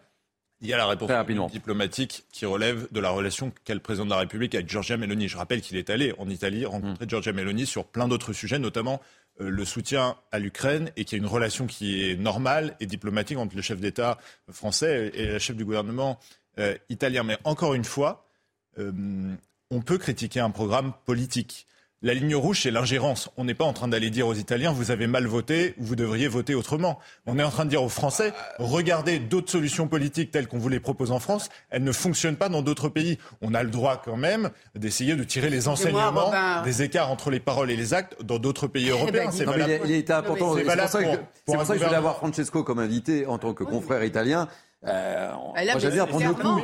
Oui, comment les choses ont été perçues en, Italie. Un responsable politique français a le droit de dire qu'un programme politique auquel il s'oppose ne fonctionne pas ou ne semble pas fonctionner dans un autre pays sans engager la parole de la diplomatie française. Quand on est responsable politique, Naïma et Louis Morin, et on remerciera Francesco dans quelques instants. de ne pas être arrogant avec un, État voisin et de respecter la, souveraineté et de ne pas faire de l'ingérence dans la politique intérieure. Il faut qu'on arrête parce qu'on est en train, on s'est fâché en fait avec tout le monde. Regardez la, situation de la France, elle est de plus en plus isolée. Mais si, mais si, à partir du moment où cette déclaration on dit, On dit aux Français qui sont tentés par les solutions simplistes et les slogans de l'extrême droite que c'est plus compliqué que ça. Euh, reconnaissez des choses. Alors attendez, pas, pas tout en même temps. Vous l'avez même dit à un moment qu'il faut aussi nuancer et il y a un équilibre. On ne peut pas se comporter toujours dans cette espèce de posture d'arrogance avec tous les pays souverains. Ce n'était pas la parole diplomatique Et l'ingérence, et en disant finalement, regardez ce que vous avez voté, finalement, il n'y a pas les résultats escomptés et la politique que vous menez n'est pas la bonne. On ne parle pas aux Italiens, on parle aux Français. Et là, effectivement, il faut que l'État français, il faut que le gouvernement français, il faut que le, monsieur le président de la République s'excuse auprès de nos, de nos, voisins italiens. Allez, Louis Morin, très rapidement. Et on remerciera euh, dans quelques instants Francesco. Permettez-moi, prenons un peu de recul. Est-ce que vous vous souvenez euh, de quel projet de loi on devait avoir au Parlement après la réforme des retraites? Eh bien, c'était le hmm. projet de loi immigration. Finalement, il n'arrive plus parce que pas de majorité. Et là, on a une séquence qui s'ouvre, une séquence immigration.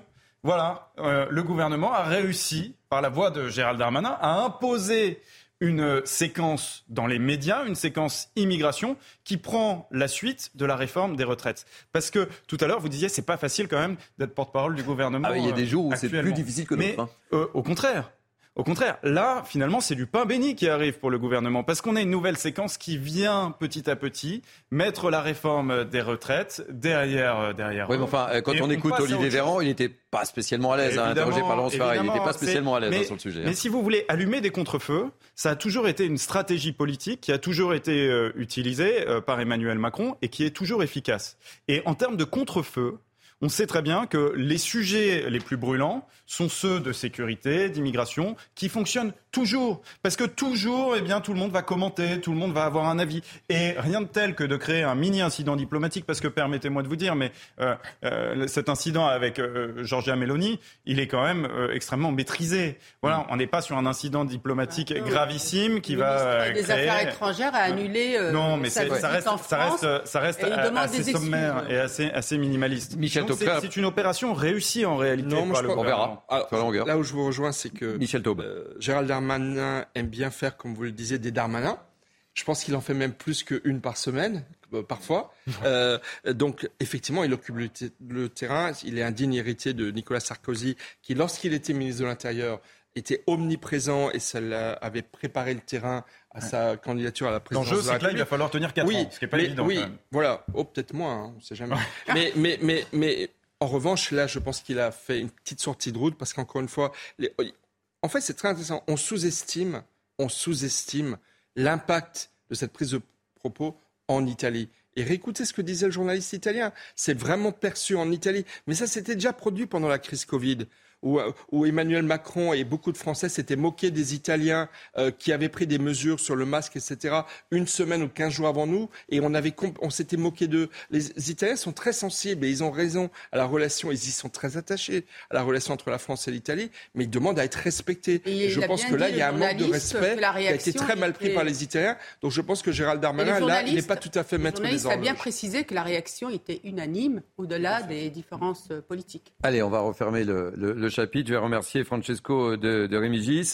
Euh, un, un- un mot de conclusion peut-être sur le sujet, très rapidement. Oui, Excuse je crois qu'un obligatoire. hein. beau geste- qu'un beau geste pour surmonter la crise pourrait être euh, celui-ci, euh, que le ministre Darmanin se rende à Lampedusa afin de voir par lui-même comment fonctionne le système d'accueil italien et peut-être euh, il comprendra que les départs, ne de- les départs de l'Afrique ne dépendent pas de l'Italie et pas du gouvernement italien. Donc, euh, si la France et l'Italie s'unissaient sur ces dossiers euh, pour parler ensemble euh, en Europe, elles seront plus fortes. C'est ça le- les objectifs, je crois, pas la polémique.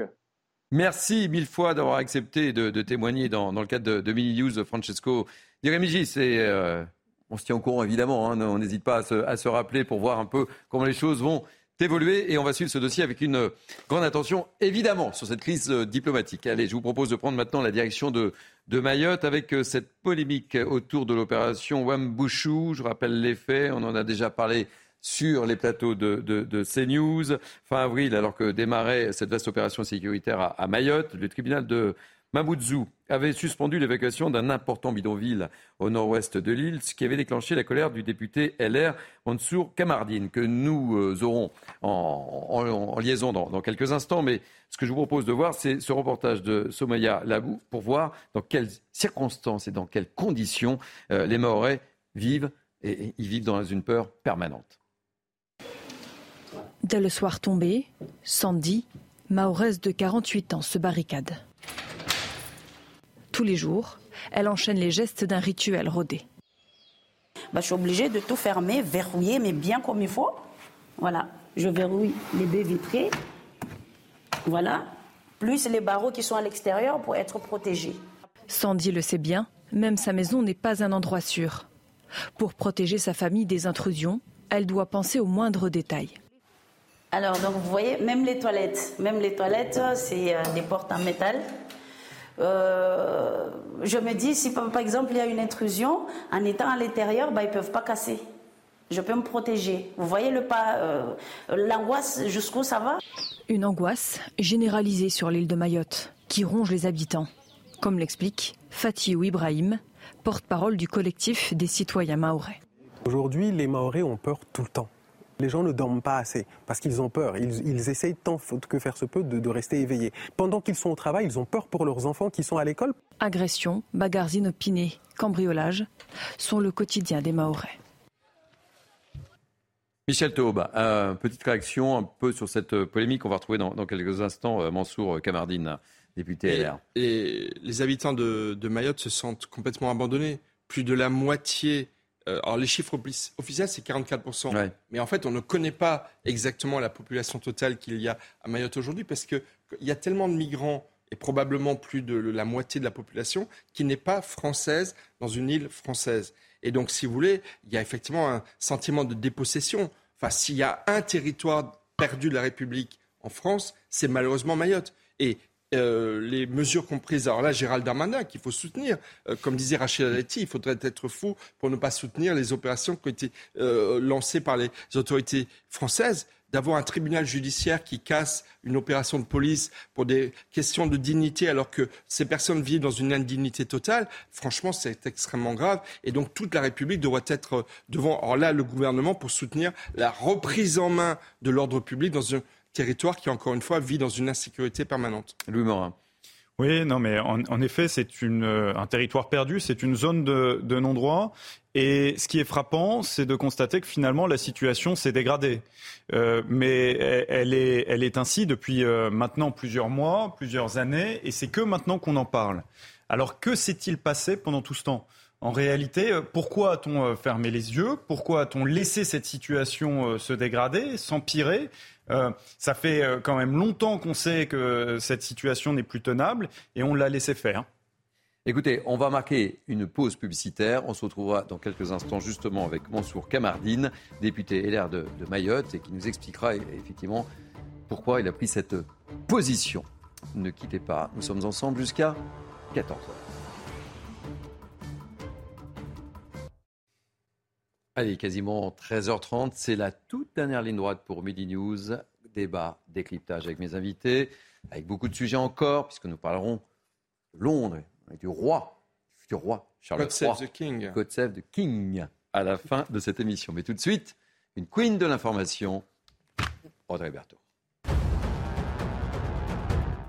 Le Premier ministre indien Narendra Modi sera l'invité d'honneur du défilé du 14 juillet à Paris, à l'occasion d'engager une nouvelle phase du partenariat stratégique entre euh, les deux pays. Selon euh, l'Elysée, des militaires indiens défileront euh, donc sur les Champs-Élysées. Le site du Sénat a été bloqué ce matin par des hackers pro-russes. Ce collectif appelé No avait déjà attaqué le site de l'Assemblée nationale en mars. Ces collectifs pro-russes ont euh, fleuri depuis l'invasion euh, de euh, l'Ukraine par la Russie. Enfin, la vente des piscines hors sol sera interdite dans les Pyrénées-Orientales à partir de la semaine prochaine, annonce du ministre de la Transition écologique. Cette décision est prise pour éviter d'avoir des gens qui achètent des piscines et qui ensuite auraient la tentation de les remplir, explique Christophe Béchu. Merci Audrey. Merci beaucoup. Prochain point info dans 30 minutes. Allez, on se retrouve pour la dernière ligne droite avec mes invités Naïm Fadel, Louis Morin, Michel Taube et Robin Reda, député Renaissance de l'Essonne. Et on reprend le débat euh, sur effectivement ce qui se passe à, Mayotte. Et, je pense que nous sommes avec Mansour Kamardine, député LR de, Mayotte. Soyez le, bienvenu, je suis, je suis, ravi de vous accueillir.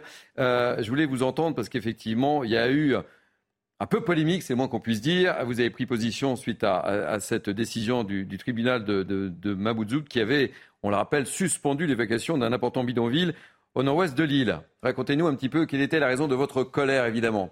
Avec en filigrane une petite guerre avec, euh, avec le syndicat de la magistrature. Hein. Oh, je ne suis pas sûr qu'on soit en guerre contre le syndicat de la magistrature. Parce que ah, vous visiez un petit peu le syndicat de la magistrature quand même. Je ne souhaite pas être placé euh, ou placardé sur les murs des cons, euh, même s'ils me considèrent euh, comme un con.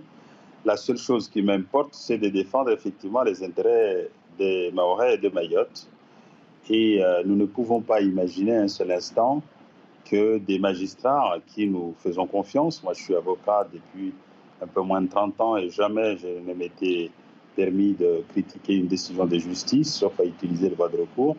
Mais je crois que dans cette affaire, en ma qualité de député, je considérais en conscience qu'effectivement, il y avait sujet euh, à, tout le moins à émotion, euh, parce que quand on lit la décision, on voit euh, un regroupement d'une trentaine de personnes qui sont assistées par des avocats qui ne sont pas là, d'une trentaine de personnes qui ne sont pas du tout visées par le périmètre défini par M. le préfet, par, euh, assisté d'une dizaine d'avocats qui sont, sont pas là, qui sont pas à Mayotte, et sur la base d'un avis qui été donné par deux cabinets d'architectes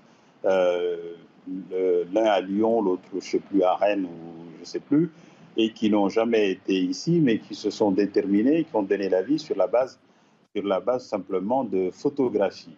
Je crois que tout ça, et quand on met tout ça en corrélation avec, euh, avec euh, le communiqué du syndicat, de deux communiqués, du, enfin d'un communiqué et d'un mail du syndicat de la magistrature, je crois qu'effectivement, il y a de quoi à, à, s'émouvoir. Ben, je, le rappelle, euh, je le rappelle, Mansour euh, en, substance, hein, je vais résumer euh, ce, communiqué ou ces communiqués. Réaction du Conseil supérieur de la, magistrature, l'impartialité d'un magistrat ne peut être mise en cause, la liberté syndicale est reconnue aux magistrats et que les prises de position d'une organisation syndicale ne sauraient servir de fondement à la mise en cause de l'impartialité d'un magistrat au seul motif qu'il serait membre de cette organisation.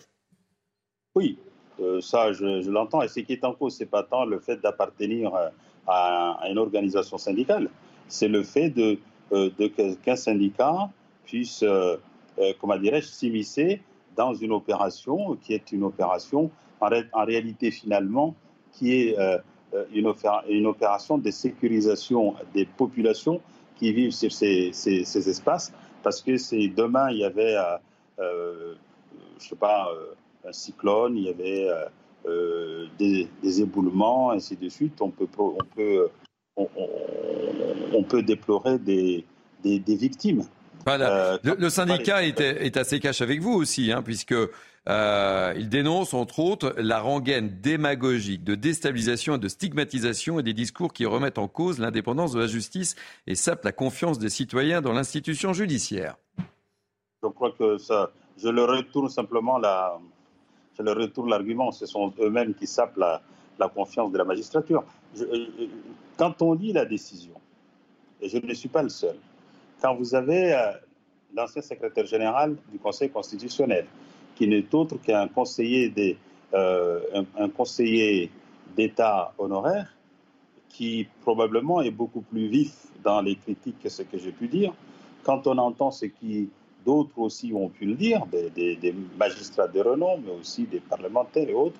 Je crois qu'il y a vraiment une interrogation euh, quant, à la, au fondement de cette décision. Et une fois encore, je le dis, euh, tout à l'heure, vous, disiez qu'il y avait, il y a un de vos intervenants, je crois que c'est M. Top, disait qu'il y avait un sentiment de dépossession. Ce n'est pas un sentiment de dépossession. Nous sommes dépossédés de nos libertés les plus élémentaires, notamment le droit de propriété les terrains que l'État souhaite reprendre et permettre à ce qu'effectivement l'État de droit s'exprime, y compris sur ces espaces-là, ce sont soit des terrains du département, soit des terrains privés. Euh, et les propriétaires, quand ils viennent revendiquer leurs parcelles, on répond par des machettes. Euh, je crois que les images que nous, que nous avons vues euh, en novembre dernier sont assez éloquentes pour ne pas, rajouter des communiqués invitant les magistrats à s'opposer. Parce que c'est ça, ils ont dit, hmm. nous vous demandons de ne pas être la, comment dirais-je, le, bras armé d'une justice qui méconnaîtrait les, les droits de l'homme. Dans quelle, dans quelle société nous marchons Vous savez, l'indépendance de la justice n'a de sens que si, effectivement, euh, les règles, les principes sont, sont respectés par tout le monde. ok, bonsoir, on va faire un petit tour de table avec, euh, avec mes grands témoins. Euh, Michel, petite réaction sur cette, cette, petite guerre quand même, hein, et règlement de compte entre euh, Monsieur Camardine et, le, le, Conseil supérieur de la magistrature. Moi, ce que je dois souligner, c'est que, à l'instar des, deux députés de Mayotte, qui ne sont pas du même bord politique tous les deux, l'immense majorité des Mahorais demandent de l'ordre public. L'immense majorité. C'est ça aujourd'hui la priorité. Et donc tous les Mahorais ont été choqués par cette décision du tribunal judiciaire. Et on a le droit en France, dans le respect de l'institution judiciaire, de discuter et de dire qu'on peut être choqué par une décision de justice. Rien ne l'interdit dans, le droit. Donc effectivement, je comprends la position du député. Il n'est pas le seul. Il ne se fait que la voix de l'immense majorité des Mahorais. Il y a une manifestation euh, la semaine dernière, je parle sous votre contrôle, monsieur le député, de, de milliers de Mahorais qui demandaient à ce que l'opération de police qui a été mise en place aille jusqu'au bout, parce qu'encore une fois, je ne parlais pas d'un sentiment d'insécurité, c'est une insécurité, une dépossession complète de, Mais vous avez vu le reportage française et qui a toujours voulu être française. Vous avez vu le reportage qu'on a diffusé, dans quelles conditions les Maorais vivent Exactement. Réaction très rapidement, Naïma Mfadel, euh, Robin Reda. Oui, ben moi, je, ça rejoint complètement ce que vient de dire euh, Michel. Il y a, c'est la question de la souveraineté ou de, de, de, de, ce département, aujourd'hui, qui fait face à l'insécurité, au désordre, au chaos la population euh, le disent, hein, ils ne peuvent pas sortir après 17 euh, heures. Aujourd'hui, on a laissé tellement faire, malheureusement, qu'il y a 50% de la population qui est euh, étrangère, euh, d'une manière, qui vit d'une manière irrégulière. 80% des enfants scolarisés ne sont pas maorais. 5000 euh, mineurs qui sont enrôlés dans une quarantaine de, bandes qui euh, s'attaquent aux habitants avec des machettes. La situation est extrêmement grave. Effectivement, ce syndicat de la magistrature, en termes de droits humains, doit avoir aussi le droit de ces maorais. Robert Il est toujours regrettable d'avoir des décisions de justice qui donnent le sentiment de cautionner et d'alimenter l'insécurité. Et la justice, elle est rendue au nom du peuple français, et donc au nom euh, des Mahorais, qui sont euh, des Français et qui ont le droit à la sécurité sur leur île. Évidemment, il faut que euh, tout le monde s'y mette. Voilà. Et justement parce que les Français, les Mahorais, qui sont des Français dans ce département, ont le droit à la sécurité, il y a eu un renfort inédit, encore une fois, des moyens de la sécurité. Et d'ailleurs, Mansour Kabardine, comme Estelle Youssoufa, l'autre député de Mayotte, l'ont souligné. Il y a près de 120 policiers qui sont arrivés pour l'opération que vous avez euh, évoquée, des moyens aussi de la République euh, pour prendre en charge euh, les populations qui sont évacuées. Et effectivement, le sujet de fond de l'insécurité, c'est la démographie galopante et le problème migratoire. 80% des enfants qui naissent à Mayotte ne sont pas des mmh. Mahorais, ne sont pas des Français. Donc on a évidemment ce sujet-là qui est un sujet de fond mais il faut régler le problème de la sécurité. Et ce que je voudrais dire, c'est aussi que sur les bandes qu'on vient d'évoquer, il y a déjà un tiers de ces bandes qui ont été interpellées. Euh, et donc, effectivement, le travail formidable qui est fait par la police, par la gendarmerie envoyée sur place, il faut que ce travail-là soit traduit ensuite par des décisions de justice extrêmement fermes. Oui, bon, très rapidement, vous comprenez la, prise de position de, de, de Mansour euh, ben, Bien sûr. C'est toujours le, même débat. Euh, des grands principes de justice auxquels on adhère par principe versus la réalité du terrain. Euh, à laquelle euh, finalement on, s'affronte. Et euh, lorsque la réalité du terrain, on a le sentiment qu'elle n'est plus perçue par les décisions de justice, forcément, ça crée eh bien, une suspicion par rapport à la manière dont, dont ont été mmh. prises ces décisions. Et pour revenir sur ce qu'a dit tout à l'heure Michel Thaume, malheureusement, en France, on n'a pas vraiment le droit de critiquer une décision de justice. Une fois qu'elle a été rendue, on n'a plus le droit de la, de la Il y a eu appel. Hein. Il y a eu appel. Donc la justice n'a pas encore euh, rendu son verdict. N'a pas encore été rendu, en effet, puisqu'il y a eu appel. Mais sinon, on n'a pas le droit. Voilà, euh, il est prévu euh, dans, dans, dans, les codes qu'on n'a pas le droit de jeter le, le, discrédit sur une décision de justice qui a été rendue. Et donc là aussi, ça interroge. Faut-il faire évoluer la loi en, en la matière? On peut se poser la question. Mansour Kamardine, un, mot de, conclusion rapide. Oui, dire tout simplement euh, que je suis agréablement surpris, mais pas complètement, de la, position, euh, enfin de l'approche que les uns et les autres ont dans ce, dans ce dossier, parce que ça montre tout simplement qu'effectivement, il y a une prise de conscience générale de l'opinion publique euh, nationale sur la, les réalités, sur les, peurs, ça a été dit, sur le drame que vit les Maorais. Euh, vous l'avez dit tout à l'heure, 80% des gamins qui vont à l'école sont d'origine étrangère, enfin de parents d'origine étrangère. Il manque à Mayotte 1000 salles de classe. Les classes sont bondées à plus de 36. Il n'y a plus à proprement parler d'école à Mayotte, de sorte que les morts eux-mêmes sont obligés de fuir leur propre territoire pour aller se cacher ailleurs et protéger leurs progéniture. Dans quel territoire de la République vivons, vivons-nous? Et donc, euh, oui, je veux vous dire euh, que nous avons besoin des uns et des autres pour dire que ça ne peut pas continuer comme ça. Mayotte, ça fait 200 ans que Mayotte est française. Eh bien, nous avons les mêmes droits, sans doute les mêmes obligations, mais aussi les mêmes droits que tout le monde pour pouvoir vivre ici en paix, pour pouvoir sortir au restaurant, pour pouvoir euh, envoyer nos enfants à l'école sans qu'on ait la, la boule au ventre euh, tant qu'ils sont à l'école, de pouvoir euh, dormir chez soi sans grande difficulté, de peur d'être agressé voilà le lot quotidien des Maorais quand on est, quand on est ici. Euh, voilà, donc euh, je crois que c'est tout ça qu'il faut prendre en compte. Oui, il y a un décalage entre ce qui est affirmé dans les codes et les réalités que nous vivons sur le terrain.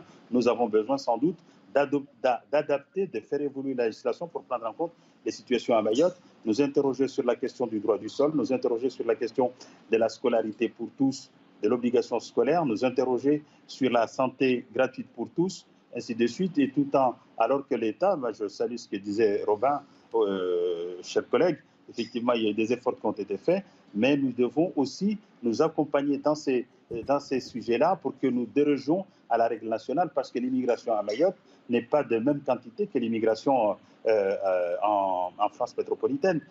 merci. Des mesures singulières.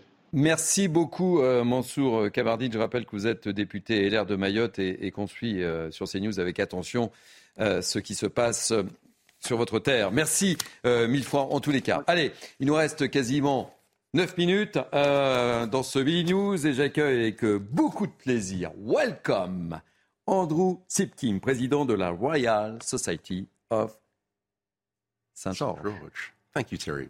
Très élégant. God save the King. God save the King. Eh oui, c'est ce qui se passe demain. ah oui. C'est l'opération Golden Orb. Exactly. Exactly. On va en parler avec vous, on va en parler tous ensemble. Euh, c'est le grand jour pour Charles III et, et demain, journée spéciale dès 7h. Vous y serez d'ailleurs, euh, Michel Staub, hein, avec, euh, avec euh, Mickaël Dorian. Et j'aurai le plaisir de vous présenter une émission spéciale à partir de 10h30 pour vivre cette journée ô combien historique pour nos amis britanniques. Et vous serez à mes côtés, entre autres, avec plein d'invités, beaucoup de surprises, beaucoup d'envoyés spéciaux à Londres pour vous faire vivre au plus près cette journée de sacre. Et tout de suite, on va retrouver Elodie Huchard. Alors Elodie, ah, il pleut sur Londres. C'est le soleil. Ça. Mais je vois euh, un gazon très vert derrière vous. Dites-moi, vous êtes tout très précisément, ma chère Elodie eh bien oui, Thierry, il pleut et en même temps euh, il fait euh, soleil euh, à Londres. Alors justement, avec Florian Paume, on est venu ici, on est devant Kensington Palace et justement Florian va vous montrer ces images. Pourquoi on a choisi cet endroit? Parce que le bâtiment que vous voyez sur les images de Florian à l'instant, eh bien c'est les bâtiments 1A de Kensington Palace, les anciens appartements de la princesse Margaret. Aujourd'hui, appartement de la princesse et du prince de Galles. C'est donc ici que Kate, William et leurs trois enfants séjournent lorsqu'ils sont à Londres. C'est donc ici qu'ils sont en train en ce moment de se préparer évidemment pour euh, la journée importante, vous le disiez euh, Thierry, de demain. Et puis toute la capitale euh, britannique évidemment se prépare. Depuis hier, on a sillonné les rues avec Florian. On voit déjà certains endroits qui sont fermés. C'est le cas par exemple de Westminster, ce qui permet évidemment de préparer l'abbaye, ce qui permet aussi à la famille royale de faire un certain nombre de répétitions. On a vu aussi la sécurité se mettre en place, notamment le long du parcours des processions. Et puis évidemment, on nettoie les rues. On a vu beaucoup de rues en train d'être nettoyées parce que la capitale britannique doit être la plus belle possible pour la journée de demain. Alors, quel est le programme demain?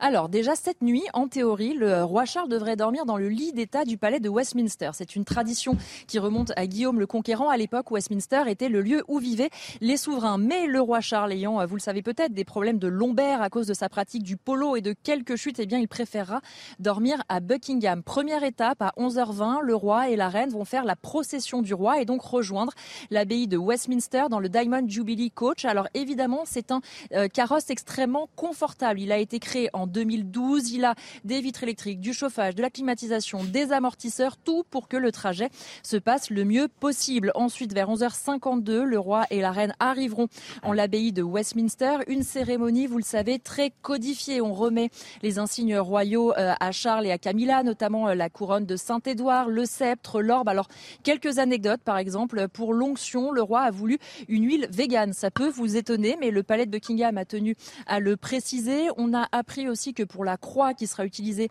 lors du couronnement, eh bien, le Vatican a fait don de deux fragments du Christ. Selon le Vatican, le roi sera euh, acclamé. Le prince William, son fils, lui jurera fidélité. C'est le seul qu'il fera cette année puisque Charles a voulu une cérémonie euh, un petit peu plus courte. Le petit prince George aussi aura un rôle important. Il sera l'un des pages, donc il va aider à la cérémonie. À l'issue, il y aura de nouveau une procession, la procession du couronnement, le même trajet, mais dans l'autre sens pour rejoindre Buckingham. La princesse royale Anne, sœur du roi aura un rôle très important.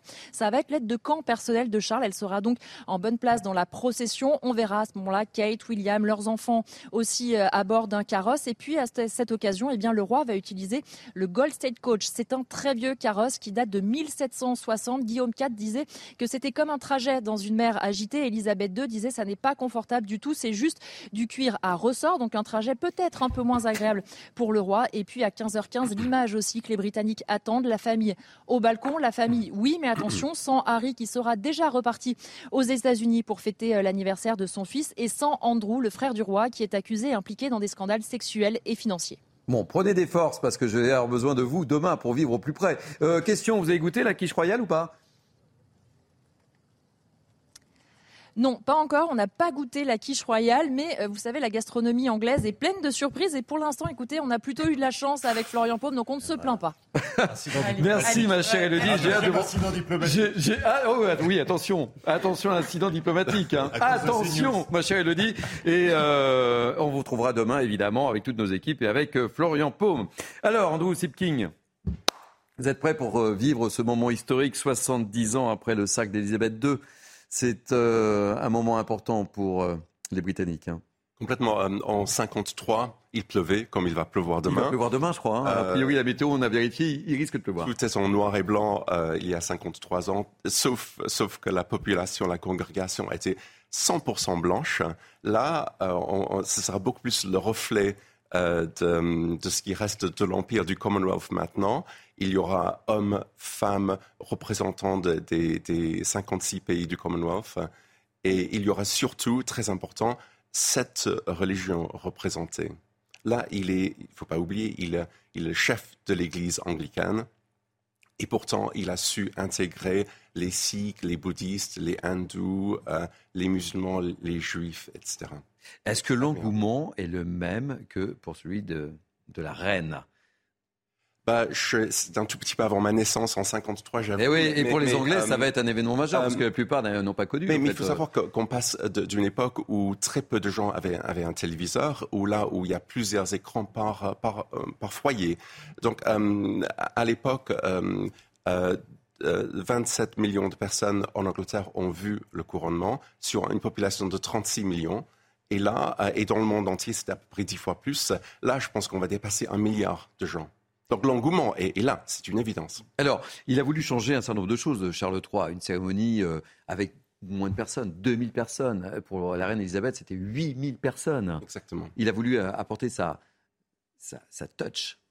Je, je pense que c'est de l'ordre du, du marketing. Je pense qu'il a une vraie volonté de réduire le, marketing. le- le train de vie de la famille royale. Euh, par, par- par- par- par les faits, euh, Elisabeth et, et Philippe euh, ne font plus partie des- des working royals, comme on dit. Mm. Harry s'est exclu tout seul. Euh, Andrew s'est exclu tout seul. Donc ça fait moins de monde à payer. Euh, et pour les 2000 personnes par rapport aux 8000 personnes, il y a toujours la même média, toujours la même sécurité, euh, toujours les mêmes euh, joyaux de la couronne. Il n'y a pas vraiment de réduction de coûts. Si on compare les, la facture en 53 à la facture maintenant, euh, ajustée pour les, les variations de, de- de monnaie, c'est quand même deux fois plus cher. Michel Taube, ça vous inspire quoi cette... Ah, moi, je suis fasciné. Euh, je pense que pour nous, Français, qui sommes quand même majoritairement républicains, on a, à une époque lointaine, coupé la tête d'un roi. Euh, je pense qu'on peut être que fasciné par cet engouement collectif de tout un peuple. Très, très rares sont les républicains euh, en, en- en Angleterre. Non, plusieurs choses. Lorsqu'Élodie Huchard euh, euh, nous rappelait qu'il y a des traditions qui vont se jouer ce soir et demain qui ren- euh, remontent jusqu'à Guillaume le Conquérant. Mais Guillaume le Conquérant, c'était Avant- il y a- avant, avant, et même avant- 973. Mais Guillaume le Conquérant, c'était il y a mille ans. Un pays qui sait euh, entretenir des traditions millénaires. Faire ça. C'est un grand pays. Et effectivement, l'Angleterre, c'est un grand pays. Et on ne peut que, ça ne peut que forcer le respect. Deuxième point, je veux dire, c'est que Emmanuel Macron sera présent demain, si je me trompe Absolument, pas. oui, il est présent. et, et donc, c'est aussi, je veux dire, un événement diplomatique très important. Le Commonwealth sera présent, mais c'est un peu le monde entier qui sera présent. Euh, et dernier point, un petit peu pour rire, les goodies de la monarchie se vendent beaucoup mieux que les goodies de l'Élysée. Parce Ah. que lorsqu'Emmanuel Macron était arrivé à l'Élysée, il avait effectivement essayé de développer les goodies estampillés euh, présidence de la République. Mais je crois savoir que ça ne marchait pas aussi bien que ça n'a pas aussi bien marché que, que pour la monarchie britannique. Alors il faut dire quand même que le roi se situe euh, théoriquement au-dessus des clivages politiques et donc, potentiellement peut rassembler euh, plus large. Mais ce qu'il faut dire, c'est qu'en termes d'engouement, en termes d'engouement, on constate quand même euh, qu'il y a une véritable fracture générationnelle. Aujourd'hui, 26% seulement des 18-24 ans pensent que la monarchie est une bonne chose, contre 53% en population euh, générale. Donc on voit bien que les futures générations sont beaucoup moins sensibles à la monarchie. Alors est-ce en cause du, roi Charles Non, III mais- ou est-ce en cause euh, tout simplement d'une évolution générationnelle? Là, je ne sais pas, mais, mais en tout Moi, cas, je la trouve ça toujours magique quand même, hein, avec des images. Bon, on, on va s'attendre à avoir des images extraordinaires. Juste pendant- il faut Ouais, très rapidement, Très euh. Un, un jeune devient vieux et quand il devient vieux, il est, il est pro la monarchie. Ça, Vous ça se passe comme ça. Est-ce que vous étiez anti-monarchiste? Regardez l'élégance d'Andrew. Regardez l'élégance d'Andrew. Ça, c'est. Non, je n'ai Ça, jamais c'est été anti-monarchiste. Avec une mère pareille, franchement. Je... Et, et deux mots rapidement, euh, oui. deux mots rapidement sur euh, Camilla, parce que Diana a occupé tous les esprits, mais deux mots sur Camilla. Elle a su un petit peu occuper euh, la Ah, c'est- une femme euh, qui apporte, c'est- le rock, euh, le point fixe de, de notre, notre cher Charles. Elle a, elle a énormément travaillé en, en 20 ans, depuis, qu'ils se sont mariés. Pas simple, Donc, hein. elle, elle, elle fait partie des, des Working Royals. Les, euh, elle, elle est peut-être la, la, plus, la plus travailleuse avec Anne. euh, la plus travailleuse des, des 11 Working Royals qui, qui restent. Et elle, elle a quand même gagné notre sympathie, notre admiration. Euh, il ne faut pas oublier que c'est une histoire d'amour euh, qui, qui, qui ne s'est jamais arrêtée. Il s'est jamais arrêté. Oui, on en parlera. Oui. On parlera de tout ça demain. Vous serez avec moi demain matin dès 10h30 plaisir. Bon, bah, écoutez, midi 12 touche à sa fin. Il ne me reste plus qu'à vous remercier. Merci Naïma, merci Louis, merci euh, Michel, merci Robin Reda. Merci. Andrew, see you later. See you tomorrow. Ouais Welcome. Euh, on se retrouve demain, donc 10h30 pour cette émission spéciale. Tout de suite, c'est euh, la parole au français. Et la parole au français, c'est avec, euh, de manière exceptionnelle, Elliot Deval. Et vous pouvez revivre cette émission, si vous le souhaitez, sur notre site cnews.fr. Passez une très belle journée sur CNews et à demain matin, 10h30.